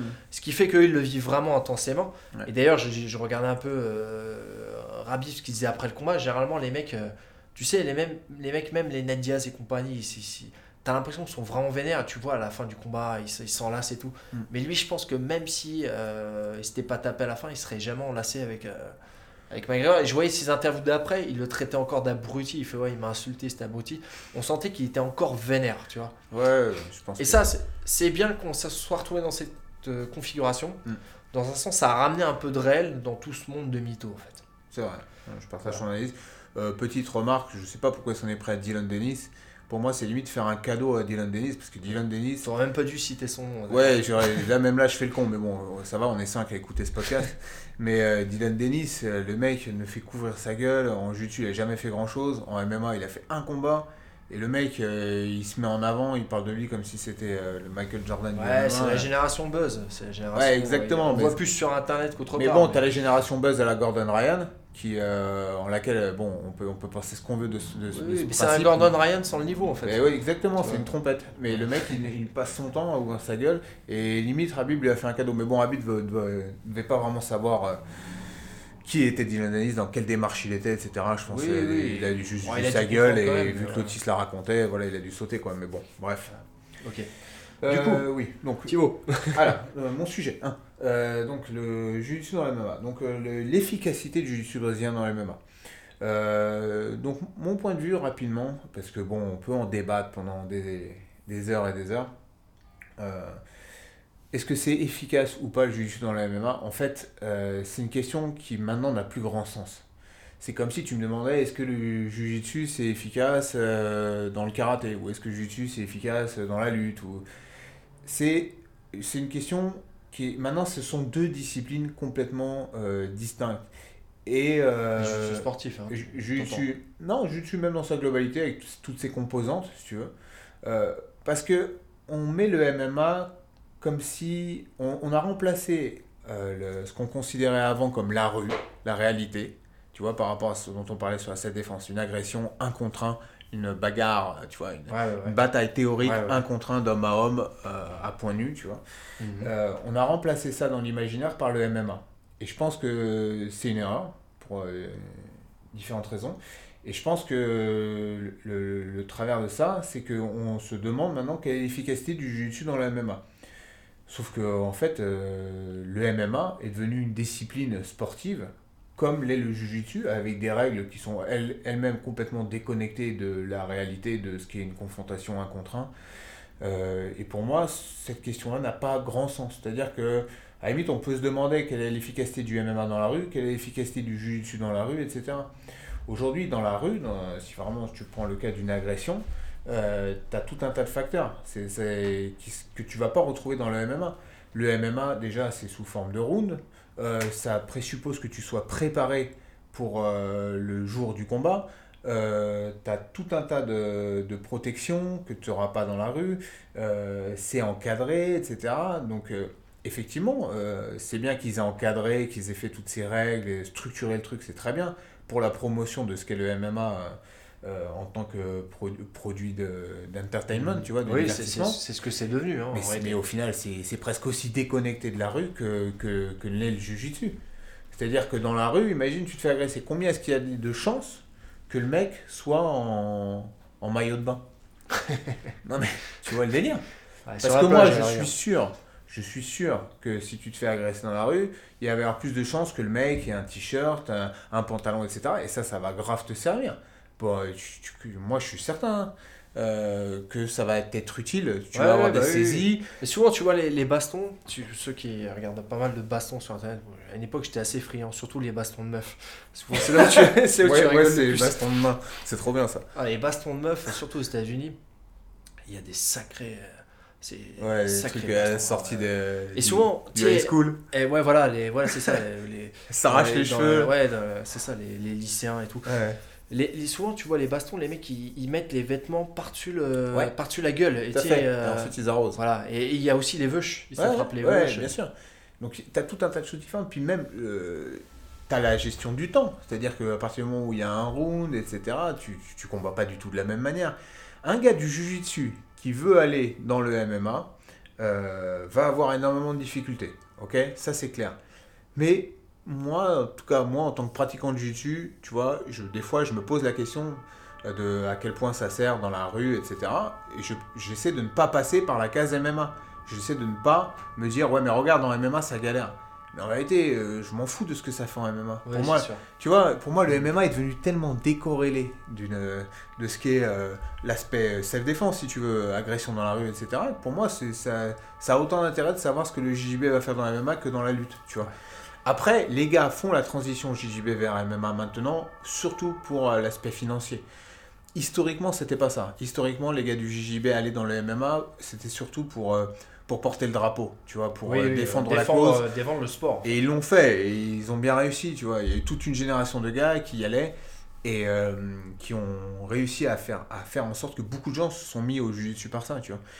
Mais aujourd'hui, quand tu es un gars du jiu-jitsu, aller en MMA, tu vas te retrouver dans des, dans des configurations où tu vas avoir des 3 fois 5 minutes pour t'exprimer. Imagine ce que c'est. Déjà, faut mettre un gars au sol.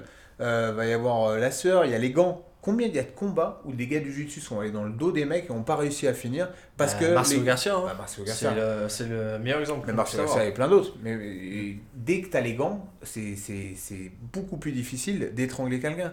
Il y a plein de combats de MMA où le gars arrive dans le dos de l'autre et ne le finit pas parce qu'il a les gants. Par contre, combien est-ce qu'il y a de combats de, de grappling où un mec est dans le dos de l'autre et ne le finit pas? C'est rarissime. C'est rare, rarissime. Donc tu, tu enlèves déjà le, les gants. C'est, tu te rapproches plus de la rue et le jiu-jitsu va, va commencer plus facilement à s'imposer en MMA. Tu enlèves les rounds, pareil. Le jiu-jitsu, une fois que tu as mis le gars au sol, tu vas pas être relevé. Tu enlèves les, le- les juges, tu enlèves le public qui hue dès qu'il y a trop de sol, etc.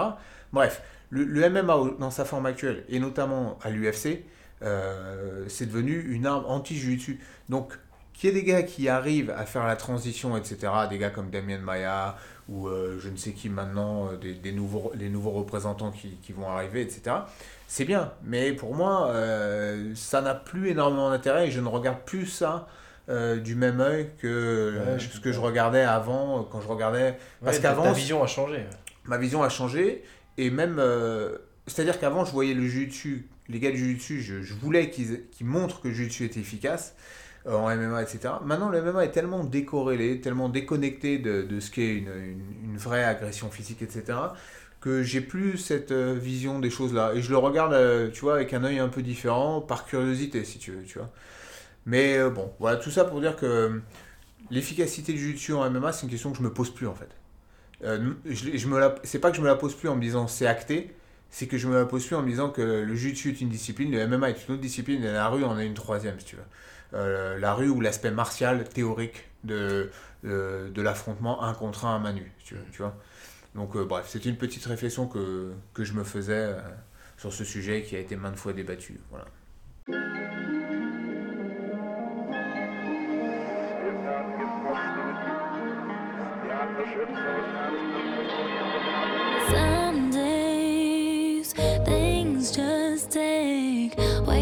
Much of my energy. I look up and the whole room's spinning. You take my cares away. I get so overcomplicate. People tell me to medicate. Feel my blood running,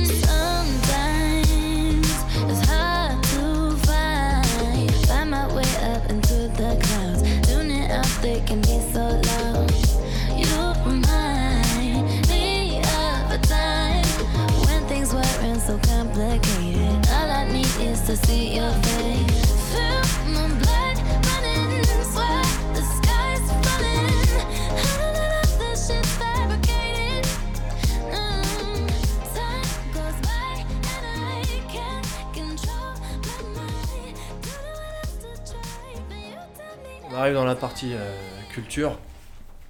Euh, ce dont je vais te parler aujourd'hui, c'est un film, donc je te le disais. Euh, je l'ai ici, je t'avais montré le DVD, euh, la pochette DVD, vu qu'aujourd'hui on enregistre ce podcast chez moi. Donc le film, quel est-il? Je veux dire le nom français, c'est La légende du grand judo, un film de 1943, euh, de son nom d'origine Sugata Sanchiro, le nom original du film. Et c'est un film, euh, c'est un film de Akira Kurosawa. Akira Kurosawa, euh, pour ceux qui connaissent pas, c'est on va dire euh, le, le maître absolu du cinéma japonais, sûrement le, le réalisateur japonais le plus, on va dire, reconnu de l'histoire du, du cinéma japonais, qui a fait plein de films qui sont restés ultra célèbres, Rashomon notamment, Ran. Euh, entre le ciel et l'enfer. euh, euh, Qu'est-ce qu'il a fait d'autre Aide-moi, parce que j'ai Sept samouraïs, là, Samouraïs. Ou douze, je sais plus. voilà, enfin bon, il a fait tout un tas de films. Dream. Euh, ouais. Dream, Yume. Euh, Ran, euh, je l'ai dit. Ouais. Qu'est-ce qu'il y a d'autre Voilà, bon, il a fait un certain nombre de films. Et Le Château de l'Araignée aussi, qui est très très connu. Mm. Qui a inspiré quand même Star Wars, par ailleurs. Euh, Je vais faire des déçus là quand vont aller voir le film.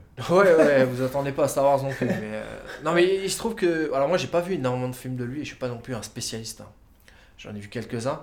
Euh, il se trouve que ce film-là, je l'ai vu, donc je l'avais, je l'avais chez moi, je l'avais acheté il y a, peut-être plus de 20 ans. J'avais acheté le DVD parce que je, je, je connais, je connaissais le sujet et euh, je l'avais acheté par rapport à ma pratique du jiu-jitsu. T'achètes des DVD pour 20 ans plus tard. Ouais, je, non, mais je m'étais dit, je le regarderai, j'ai jamais regardé. Et le pire, c'est que j'ai pas regardé le DVD, j'ai téléchargé en plus. Parce que j'ai la flemme de ressortir mon lecteur DVD. Du coup, euh, ce film, pourquoi j'en parle aujourd'hui Euh, Sugata Sanchiro, donc c'est le nom d'un pratiquant de Jujitsu. Alors, il précise pas quel type de Jujitsu, parce que le ju- Jujitsu au Japon, euh, c'est- c'est très large en fait. hein. Ça, ça veut dire euh, euh, l'art souple. Euh, c'est un sport qui est di- difficilement, euh, je pense, euh, C'est comme si on disait un peu les arts martiaux quoi. Ouais, c'est ça. Euh, mais il n'empêche que dans ce film, ça s'oppose bien au judo, vu que c'est l'histoire du Alors, film. Je, je pense que c'était les arts martiaux traditionnels par rapport euh, Ouais. à leur version moderne quoi. Ouais, c'est ça, coup, je pense. euh, c'est ça. Enfin, mais bref. alors, euh, il n'empêche qu'il y y a quand même. euh, on sent qu'il y a une nuance dans les. dans les- il précise bien que c'est deux arts différents dans le film. Et du coup, donc, je vite fait l'histoire. hein. C'est un, un pratiquant de jiu-jitsu euh, qui se retrouve. il se retrouve avec ses amis pratiquants de jiu-jitsu et la police voudrait engager un pratiquant d'un art martial pour le faire rentrer dans, dans, le, dans le programme de, de, de, de- de formation de formation officiers, martiale des, euh, Mhm. des, des officiers en fait. Hein. Et euh, les, les pratiquants de Jujitsu dont font partie le héros Mhm. apprennent qu'il y a un judoka qui serait sur le, sur le coup. Euh, donc un pratique, ils disent pas judoka, enfin si, il le dit je crois. Enfin un pratiquant de, de l'école de judo en fait. Donc ils décident d'aller lui casser la gueule en gros. hein. C'est comme ça que ça se passe dans le film. Au début du film. Donc, il y a un appel d'offres. il voilà, le judo est bien placé pour avoir le, le poste chez, chez les flics, Ouais, tu vois, pour ensuite taper des jeunes dans les cités. c'est ça. En gros, c'est comme ça. Cité Tokyoite. Et du coup, euh, ils, ils- ils font un guet-apens à un des, un des mecs euh, du clan adverse. Euh, ils l'attaquent près d'un près d'un d'un pont en fait. Ils vont l'attaquer euh, ils vont l'attaquer à 5. Et 5 contre 1 5 contre 1, mais pas en même temps. hein. Ils y vont, euh, au début, ils, ils avaient comme idée que Justin allait le défoncer. Quoi. Donc le premier, il court vers lui. Ouais. Et le mec, euh, le gars du judo, euh, le projette dans l'eau. Tu vois, il crève parce que l'eau est caille ou je sais pas quoi. Ils disparaissent dès qu'ils tombent dans l'eau. Bon, c'est un peu, c'est un peu imagé, hein, tout le film est un peu comme ça. Les combats sont, sont très lents, ils se, ils se regardent beaucoup. Ils ont fait des ça. techniques de judo, des Ouais, ouais, c'est des vraies techniques de projection, là, en l'occurrence. Il lui a mis quoi alors Euh, ah, Je sais plus, mais à un moment, il y a un mec qui lui fait, je connais rien en judo, mais il y en a un, il lui fait une sorte de, euh, de fauchage intérieur, l'autre, il lui fait une planchette japonaise. Tu vois, il les balance tous dans l'eau. Et le, le mec là, qui est qu'un disciple débutant, lui, il cherche même pas. euh, en fait, il était en pouce-pouce, le judoka, quand il est arrivé. Et le, le, le mec qui tirait le pouce-pouce, quand il a vu les cinq gars du jutsu, il s'enfuit. Et le, gars du judo, le dernier, là, le héros, Sugata Sanchiro, qui est un débutant, il dit Je vais même pas l'affronter, je vais me faire défoncer la gueule.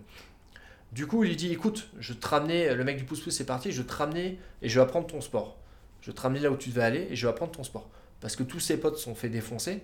Il se dit Donc, Ouais, bah apparemment. Sugata Sanchiro pardon, fait partie de l'équipe du Jiu-Jitsu. Ouais, c'est un mec du D'accord. qui décide. Un, un agresseur du Jiu-Jitsu Voilà, qui décide de. Ah, agresseur, il n'était pas trop moteur. hein. Si je suive les autres, c'est les autres qui ont dit on va le défoncer. Lui, il a fait ok, bon, je vous suis. Et euh, il n'est pas montré comme euh, très véhément au début du film, tu vois. D'accord. Et il les suit. Et il y a toute une quête initiatique martiale, une histoire d'amour. euh, parce que finalement, il doit se taper avec un mec du judo. C'est. c'est parce que c'est des combats à mort à chaque fois. hein. Euh, Ouais. T'as vu, j'ai mis une photo sur Instagram. Ouais, bah, ça dans, dans le film. Et euh, à un moment, il doit se taper avec euh, le père d'une meuf avec qui il est tombé amoureux. Au début, c'est pas que c'est son père qui va affronter. Il se retrouve dans un dilemme, tu vois. Ouais. Est-ce qu'il va défoncer le père de la femme qu'il aime? Au final, il le bat. Et l'autre, euh, je sais plus. Enfin, qu'est-ce qui se passe déjà Euh, Il arrive à faire en sorte de l'épargner, tu vois, par une espèce de stratagème. Comme il est vieux, ils disent bon, il va peut-être pas devoir le tuer, parce que souvent, on, sent qu'on est dans une, euh, une idée de confrontation très très forte dans le film. C'est genre le combat jusqu'à la mort, quoi. Tu vois Et euh, pour le coup, il se retrouve euh, confronté. Bon, je te grille la fin du film, hein, je sais pas si tu vas le regarder. Il se retrouve confronté à le meilleur gars du jiu-jitsu qui dit que c'est le seul qui est encore capable de battre euh, les mecs du judo. Ils font combat à mort, euh, un peu comme dans les Shambara, tu sais, les films de samouraïs japonais. Ouais, Ils se retrouvent euh, dans les le- hautes le herbes, dans le, blé, le ouais. vent dans les herbes, euh, ils bougent pas. Et là, ils sont, ils sont. C'est marrant, ils portent des kimonos vraiment à l'ancienne. Tu sais, euh, Manche manche assez courte. Tu sais, on, on sent vraiment que Ryu dans Street Fighter 2, il était inspiré de ça. Je pense vraiment, hein, tu vois. Ouais, Euh, tu sais, un peu déchiré là sur les, sur les, les cols et tout. ouais. Euh, mais c'est classe quand même. hein. Ils ont des ceintures de quelle couleur? Ben, c'est c'est assez marrant, j'ai bien regardé ça. Soit ils ont blanche, soit ils ont noir. Ouais, mais pendant un moment c'était ça. Hein. Tu vois. Et t'as blanche, t'as même pas l'impression que c'est euh, dégradant dans le film. hein. Ouais, ouais. Tu sais, t'as l'impression que c'est au choix, quoi. D'accord. Tu vois. Ouais. Et je pense quand même qu'ils ont respecté le truc, hein, parce que il faut savoir que ce film, euh, c'est tiré d'un roman écrit par, alors je prends mes notes parce que j'ai pas retenu par cœur, mais Tsuno Tomita, Mhm. qui est le fils du premier disciple de Jigoro Kano, quand même. D'accord. Tu vois, donc c'est un mec qui a vécu, euh, qui a écrit, qui a une littérature qui est très tournée vers, euh, vers le judo et le. Euh, c'est un peu. euh, voilà. Est-ce qu'il est qu'il cite, Très vendeur du judo. cite euh, justement Jigoro Kano dans le film euh, des noms de. Non, non, il cite pas trop des, des noms C'est de que de la discipline. Mais pour info, le combat final, je te le grille un peu. Le mec de Jutsu lui fait un étranglement euh, cross-choke comme ça. Debout Euh, debout, ouais. Ouais. Donc l'autre commence à retomber sur les genoux, il continue à étrangler, l'autre commence à perdre connaissance. Il se rappelle à un moment dans le film où il comptait ce... Parce qu'il c'est un, un mec un peu turbulent quand il a commencé à apprendre le jiu-jitsu. Il s'est mis à, à- le judo, pardon. Il s'est mis à défoncer des gens dans la rue. Il se battait dans la rue. Et son maître euh, a voulu le dégager. Et lui, comme il est très fier, il s'est dit Ouais, je me fais pas dégager, je vais me suicider devant mon maître. je me jetais devant le, le lac, euh, enfin un étang, pardon, l'étang devant le, le dojo de mon maître, et je me laissais euh, crever dans le dans l'étang. Il se rattache à un bâton de la vie, il y a toute une métaphore, une image. Et euh, il regarde une fleur, et au bout d'un moment, il a un déclic, il se dit non, je peux pas mourir, je vais arrêter d'être euh, orgueilleux, je changeais ma mentalité, et tu sens qu'il change un peu, c'était genre le petit con qui avait appris euh, les arts martiaux, qui, qui l'utilisait qui l'utilisait à mauvais escient, Mhm. et qui devient un peu, un peu plus sage, tu vois, dans sympathique. Et là, il revoit au moment où il allait crever, parce qu'il avait décidé de mourir et restait attaché, il est resté, genre, je sais plus, 48 heures dans, dans les temps. Il s'est- crevé dans, dans le froid et tout. Il revoit la plante qu'il regardait, il y a une petite euh, métaphore, genre, rattache-toi à la vie, bats-toi, etc. Et finalement, euh, il sort de l'étranglement du, du japonais, donc il lui fait une prise de ce qu'on pourrait assimiler au jutsu brésilien, quoi, tu vois. Ouais. Et il lui fait une projection, il l'envoie euh, en haut d'une falaise et il tombe, le mec. D'accord. Tu vois, il tombe, il se défonce, il essaie de le remonter, et il remonte, il a du sang partout, il s'écroule et il meurt. Tu vois. Et il y a quand même. euh, et c'est des techniques de judo, hein. C'est euh, des projections. Est-ce que quand ils parlent du jujitsu et du judo, ils expliquent pourquoi il y a une confrontation, la différence de point de vue, euh, la différence, euh, la- euh, l'aspect philosophique presque de qu'est-ce que le judo? Parce que derrière le judo, en gros, ce qu'ils vendaient, c'était le, le dos, justement, tu vois. Ouais, ouais, Euh, ouais. La voix, l'aspect éducatif, euh, tu vois. Bah, il y a, y a- y a cet, cet aspect-là avec son maître qui respecte beaucoup, qui lui dit que, il lui parle beaucoup de la voix de l'homme, et il lui dit qu'il n'a pas compris la voix de l'homme. C'est très imagé, imagé, métaphorique.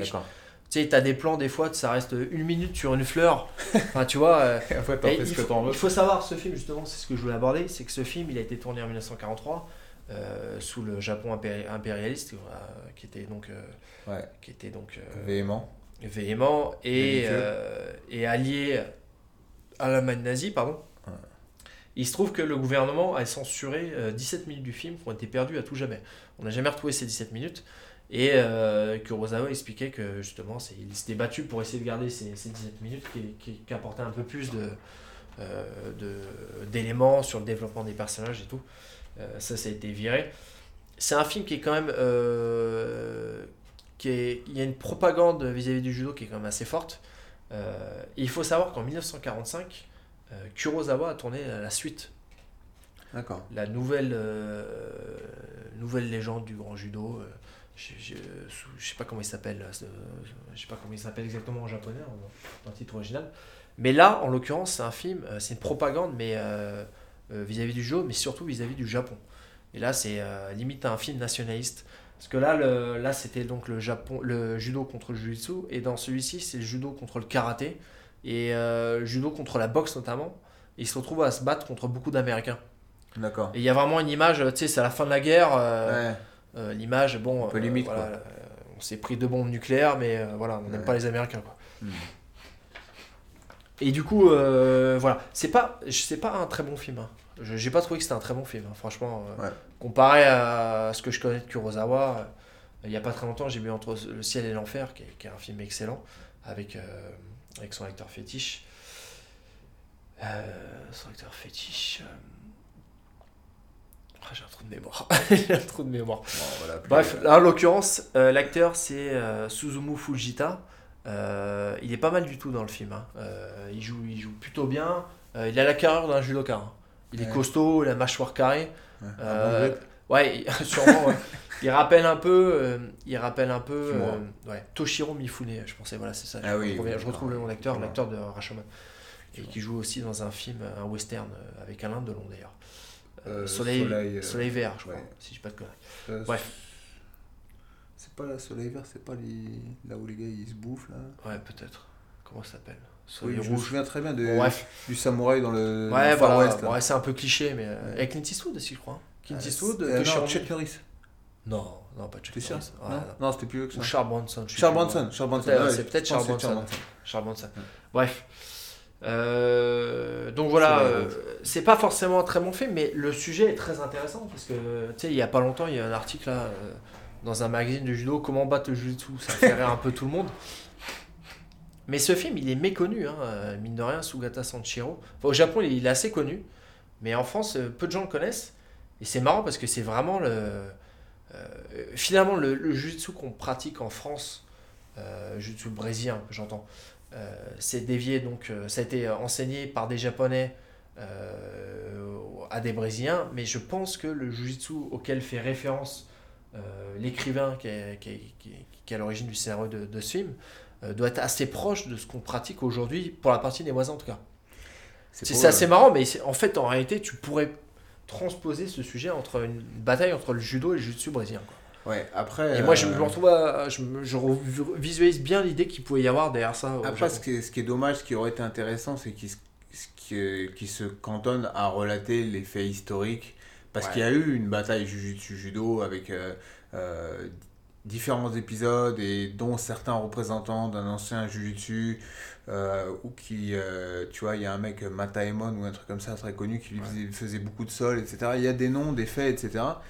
D'ailleurs, je- j'en profite pour reparler d'un truc dont j'avais déjà parlé une première fois, qui est, c'est un documentaire sur lequel bosse Robert Drysdale, euh, qui va retracer la partie historique du jiu et qui, je pense et j'espère, fera office de référence absolue de, cette partie historique euh, du jiu brésilien et, et donc un peu euh, également de la partie euh, de toute cette histoire là des émissaires que Jigoro Kano, a envoyé plus ou moins directement à travers le monde avec différents représentants dont Maeda qui, est, qui est à l'origine euh, de ce qu'on connaît nous. Sachant qu'à l'époque, judo et jujutsu, même le terme, eux-mêmes l'employaient euh, des fois pour euh, dire la même chose. hein.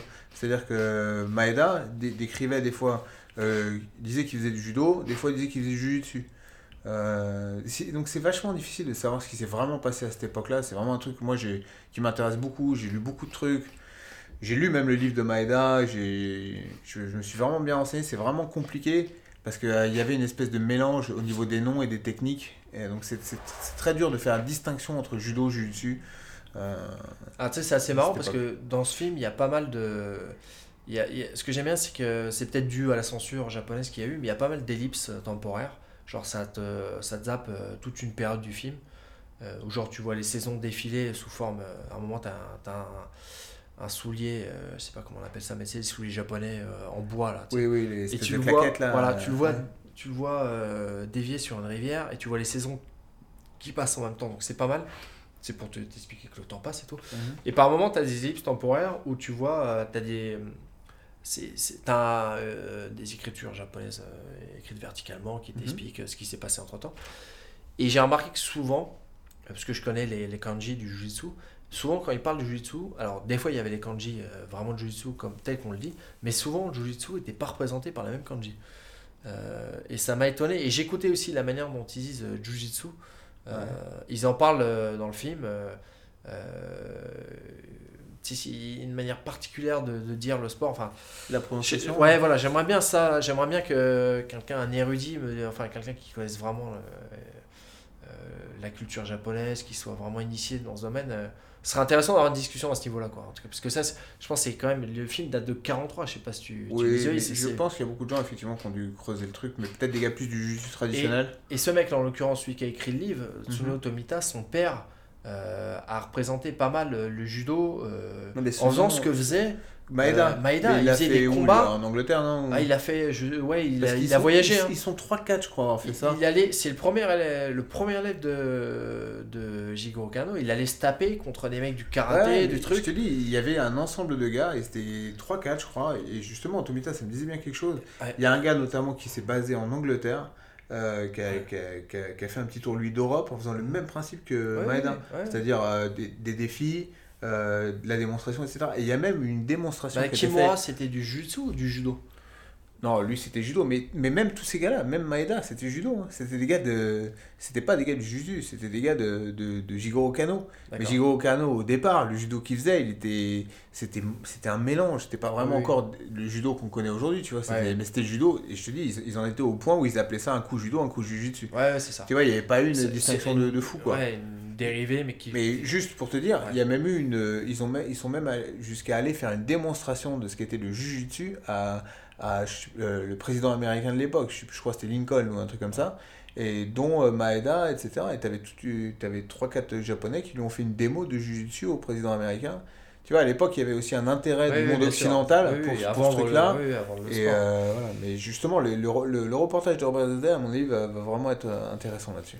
Et du coup, je me suis mis en quête d'essayer de retrouver euh, les romans, parce que bon, ça c'est un film, euh, il, fait, il, il est pas très long en plus, hein, il fait, euh, je sais pas, il doit faire 1h, 1h10, 1h15. Je me suis mis en, en tête de retrouver une traduction des romans de ce mec. Ben, introuvable, j'ai cherché. Ouais. Et Ça, pourtant, ça doit être riche. Ouais, Je pense que ouais, ça doit être publié au Japon, faut, du coup, il faut lire les kanji et comprendre le japonais, euh, ce qui n'est pas mon cas. Mais je pense que tu dois en apprendre beaucoup. Et euh, je serais très très curieux de lire ces livres. Je pense Et que. Tu vois, quelqu'un qui, qui parle japonais, qui lit japonais, à mon avis, il va au musée là, du Kodokan. là. Mhm. À mon avis, là, tu as aussi des, des trucs de fou hein, en termes d'information. euh. Mais j'y suis allé dans ce musée. hein, tu Ah, mais tu ne lis pas japonais. Je sais Je lis pas japonais. Du, du coup, j'en parlerai probablement dans une de mes prochaines anecdotes. Voilà, donc euh, regardez-le, ne serait-ce que pour l'aspect historique. Et si vous voulez voir un film qui traite sérieusement d'une confrontation entre le judo et le jiu-jitsu, euh, même s'il y a quand même un parti pris assez évident pour le judo, je pense que c'est intéressant à voir. Et puis, mine de rien, c'est euh, Akira Kurosawa qui est quand même le plus grand réalisateur japonais. Él la desde su ventana.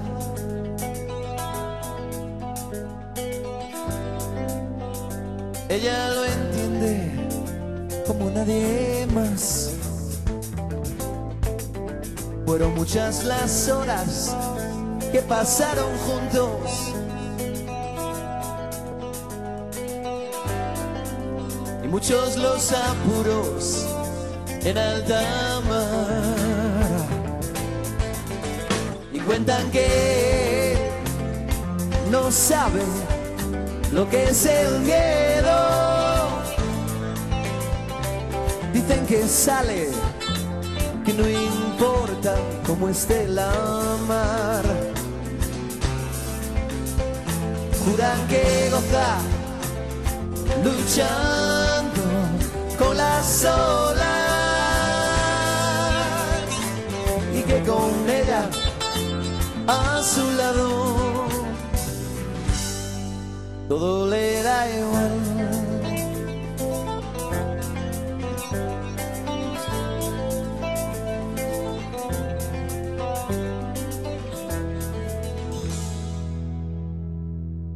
Hay quien le espera al caer la tarde.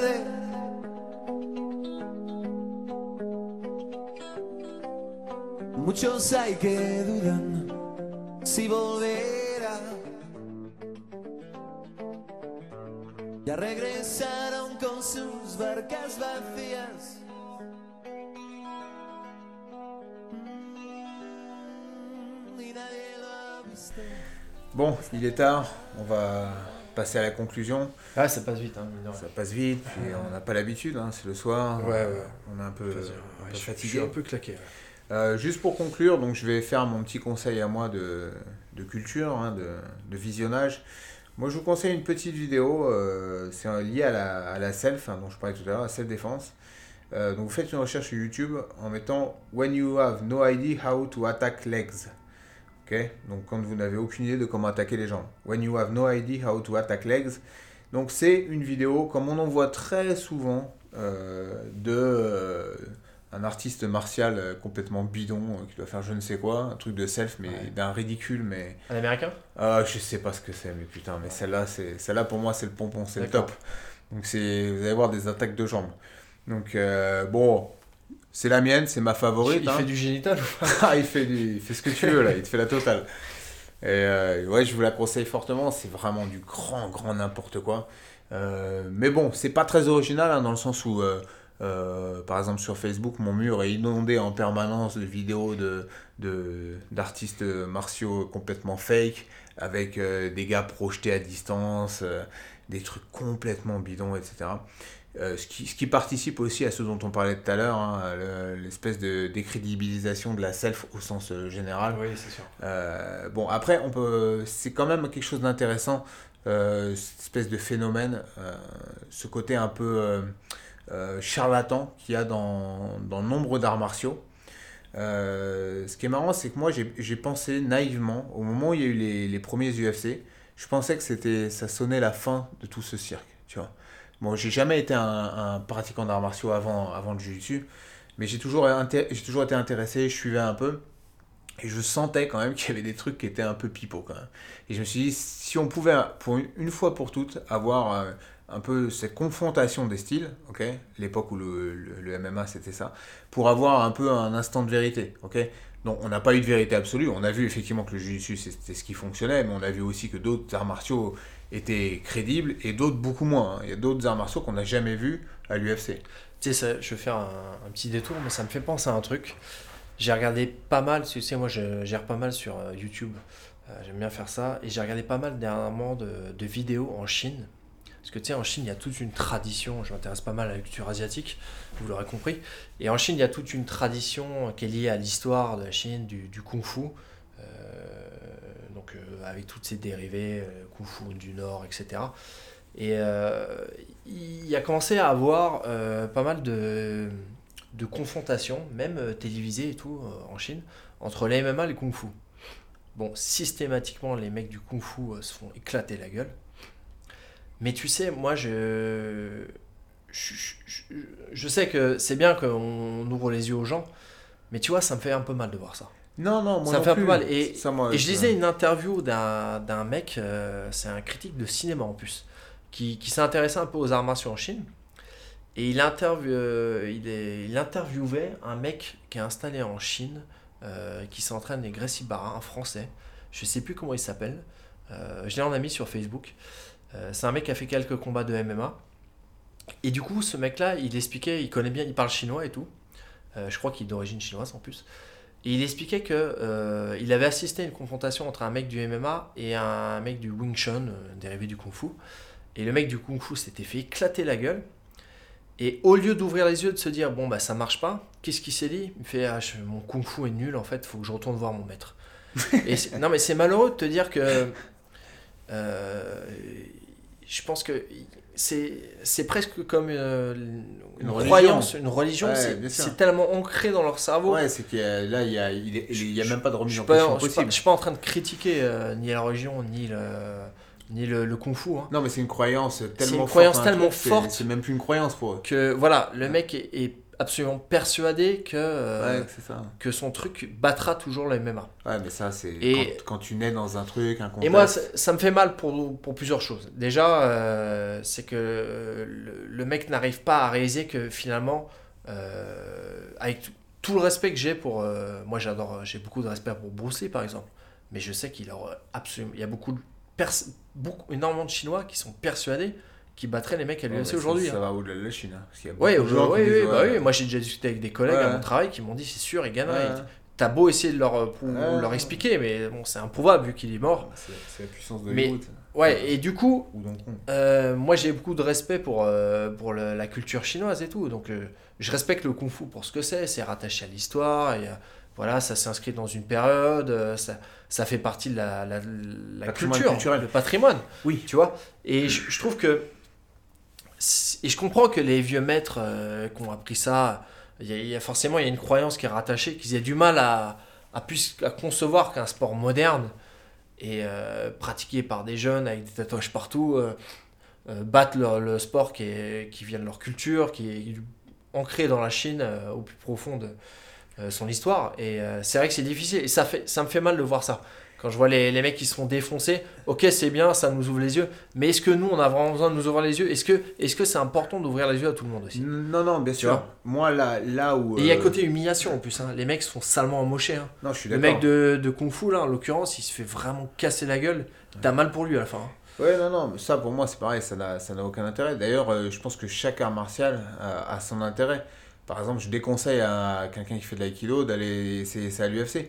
Par contre, je pense que l'aïkido ça peut être très bien pour certaines personnes euh, Oui. parce que ça t'apporte certaines choses. Ça c'est clair et net. C'est aux profs d'arrêter de, de, de- Non, de mais faire croire aussi. Le, le problème, il est, pour moi, il arrive à partir du moment où il y a mensonge. C'est-à-dire que c'est à partir du moment où tu commences à vendre un truc, parce qu'il y a une notion aussi commerciale, quand tu vends quelque chose pour ce que ça n'est pas. Et à partir du moment où tu commences à dire que ça, ce que tu vends, c'est efficace, ou c'est vrai, ou ça fonctionne, ou ça peut avoir des conséquences graves. Tout à l'heure, on parlait de la self, et tu vois, tu parlais de la femme qui, qui a confiance en un Mm. truc et qui, contre qui ça peut se retourner.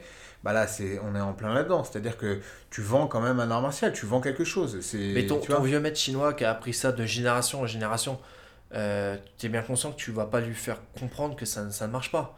Et tu Non, vas, mais tu vas si- pas devoir le taper pour lui prouver que ça marche pas. Non, mais de toute façon. Donc euh, tu non. respectes ses croyances comme tu respecterais un mec qui, qui croit en une Non, religion je, je ou un truc comme ça. je respecte ses croyances, je dis pas Et là. moi je trouve ça dur de de- d'aller le taper ou taper Alors moi je pense, je parle pas je d'agresser pense- mais je, je pense que ces, ces, ces confrontations ont lieu parce que ce maître chinois peut-être.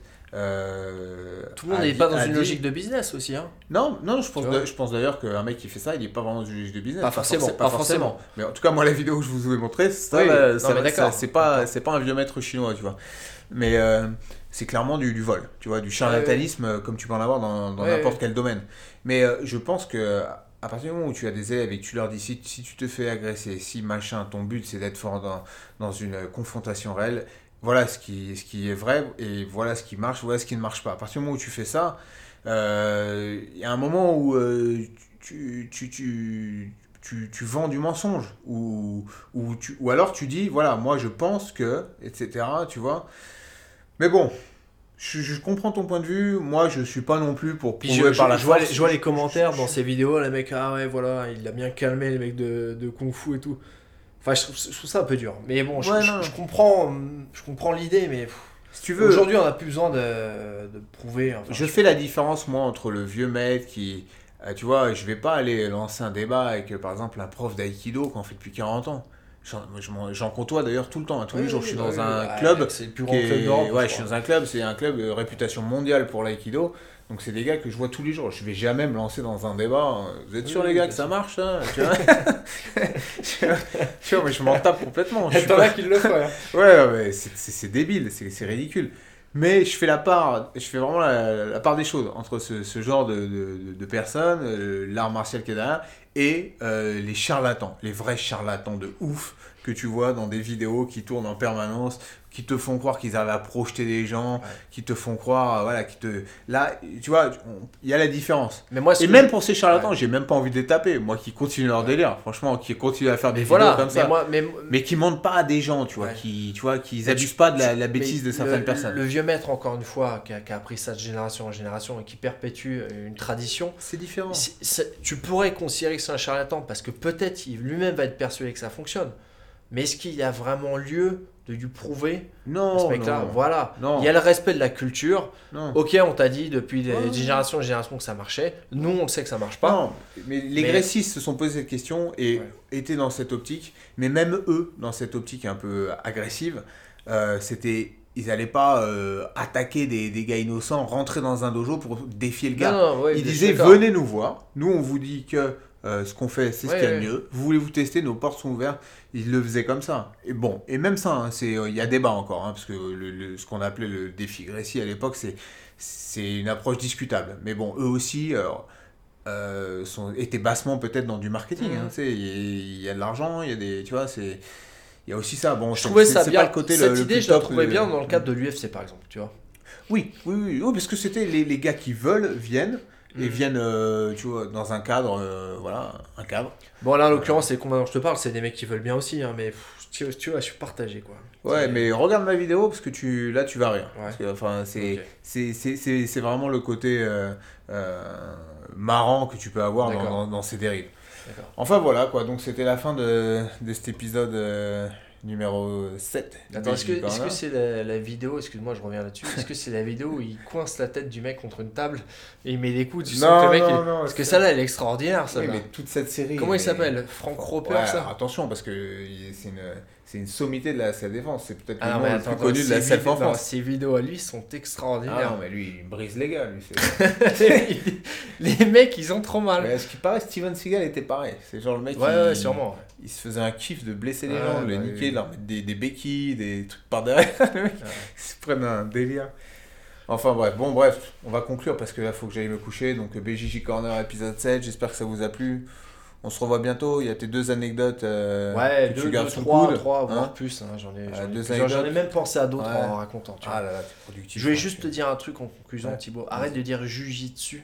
On est le, un des seuls pays au monde à utiliser le son U déjà. On est les seuls crétins à dire jujitsu. Ah, Tout le monde dans le monde entier dit jujitsu. C'est la France, mon Tu vois C'est la Donc, en France les gars, prononcez jujitsu. sont les seuls débiles, je vous, je vous garantis, à dire jujitsu. Le jujitsu. le jujitsu brésilien, ça déconne. Voilà, tu vois, si tu dis brésilien derrière. Ouais, non, tu dis jujitsu. Jiu-Jitsu. Jujitsu, plus besoin de dire brésilien. Jiu-jitsu, Ouais, c'est vrai. Ça, par contre, je suis bien d'accord. Ça sera aussi un débat, mais pour moi, il n'y a plus besoin de parler de jiu-jitsu brésilien. Ni de Gracie jujitsu. Non, c'est. Voilà, c'est tout court. Jiu-jitsu. C'est bon, on finit là-dessus? Allez. Bon, bah, à bientôt, les gars. Entraînez-vous bien. On essaie de. Dans deux semaines, trois semaines, on essaie de maintenir ouais, ce rythme qu'on n'aurait jamais maintenu. Voilà, c'est ça. Et puis euh, voilà, force à tous.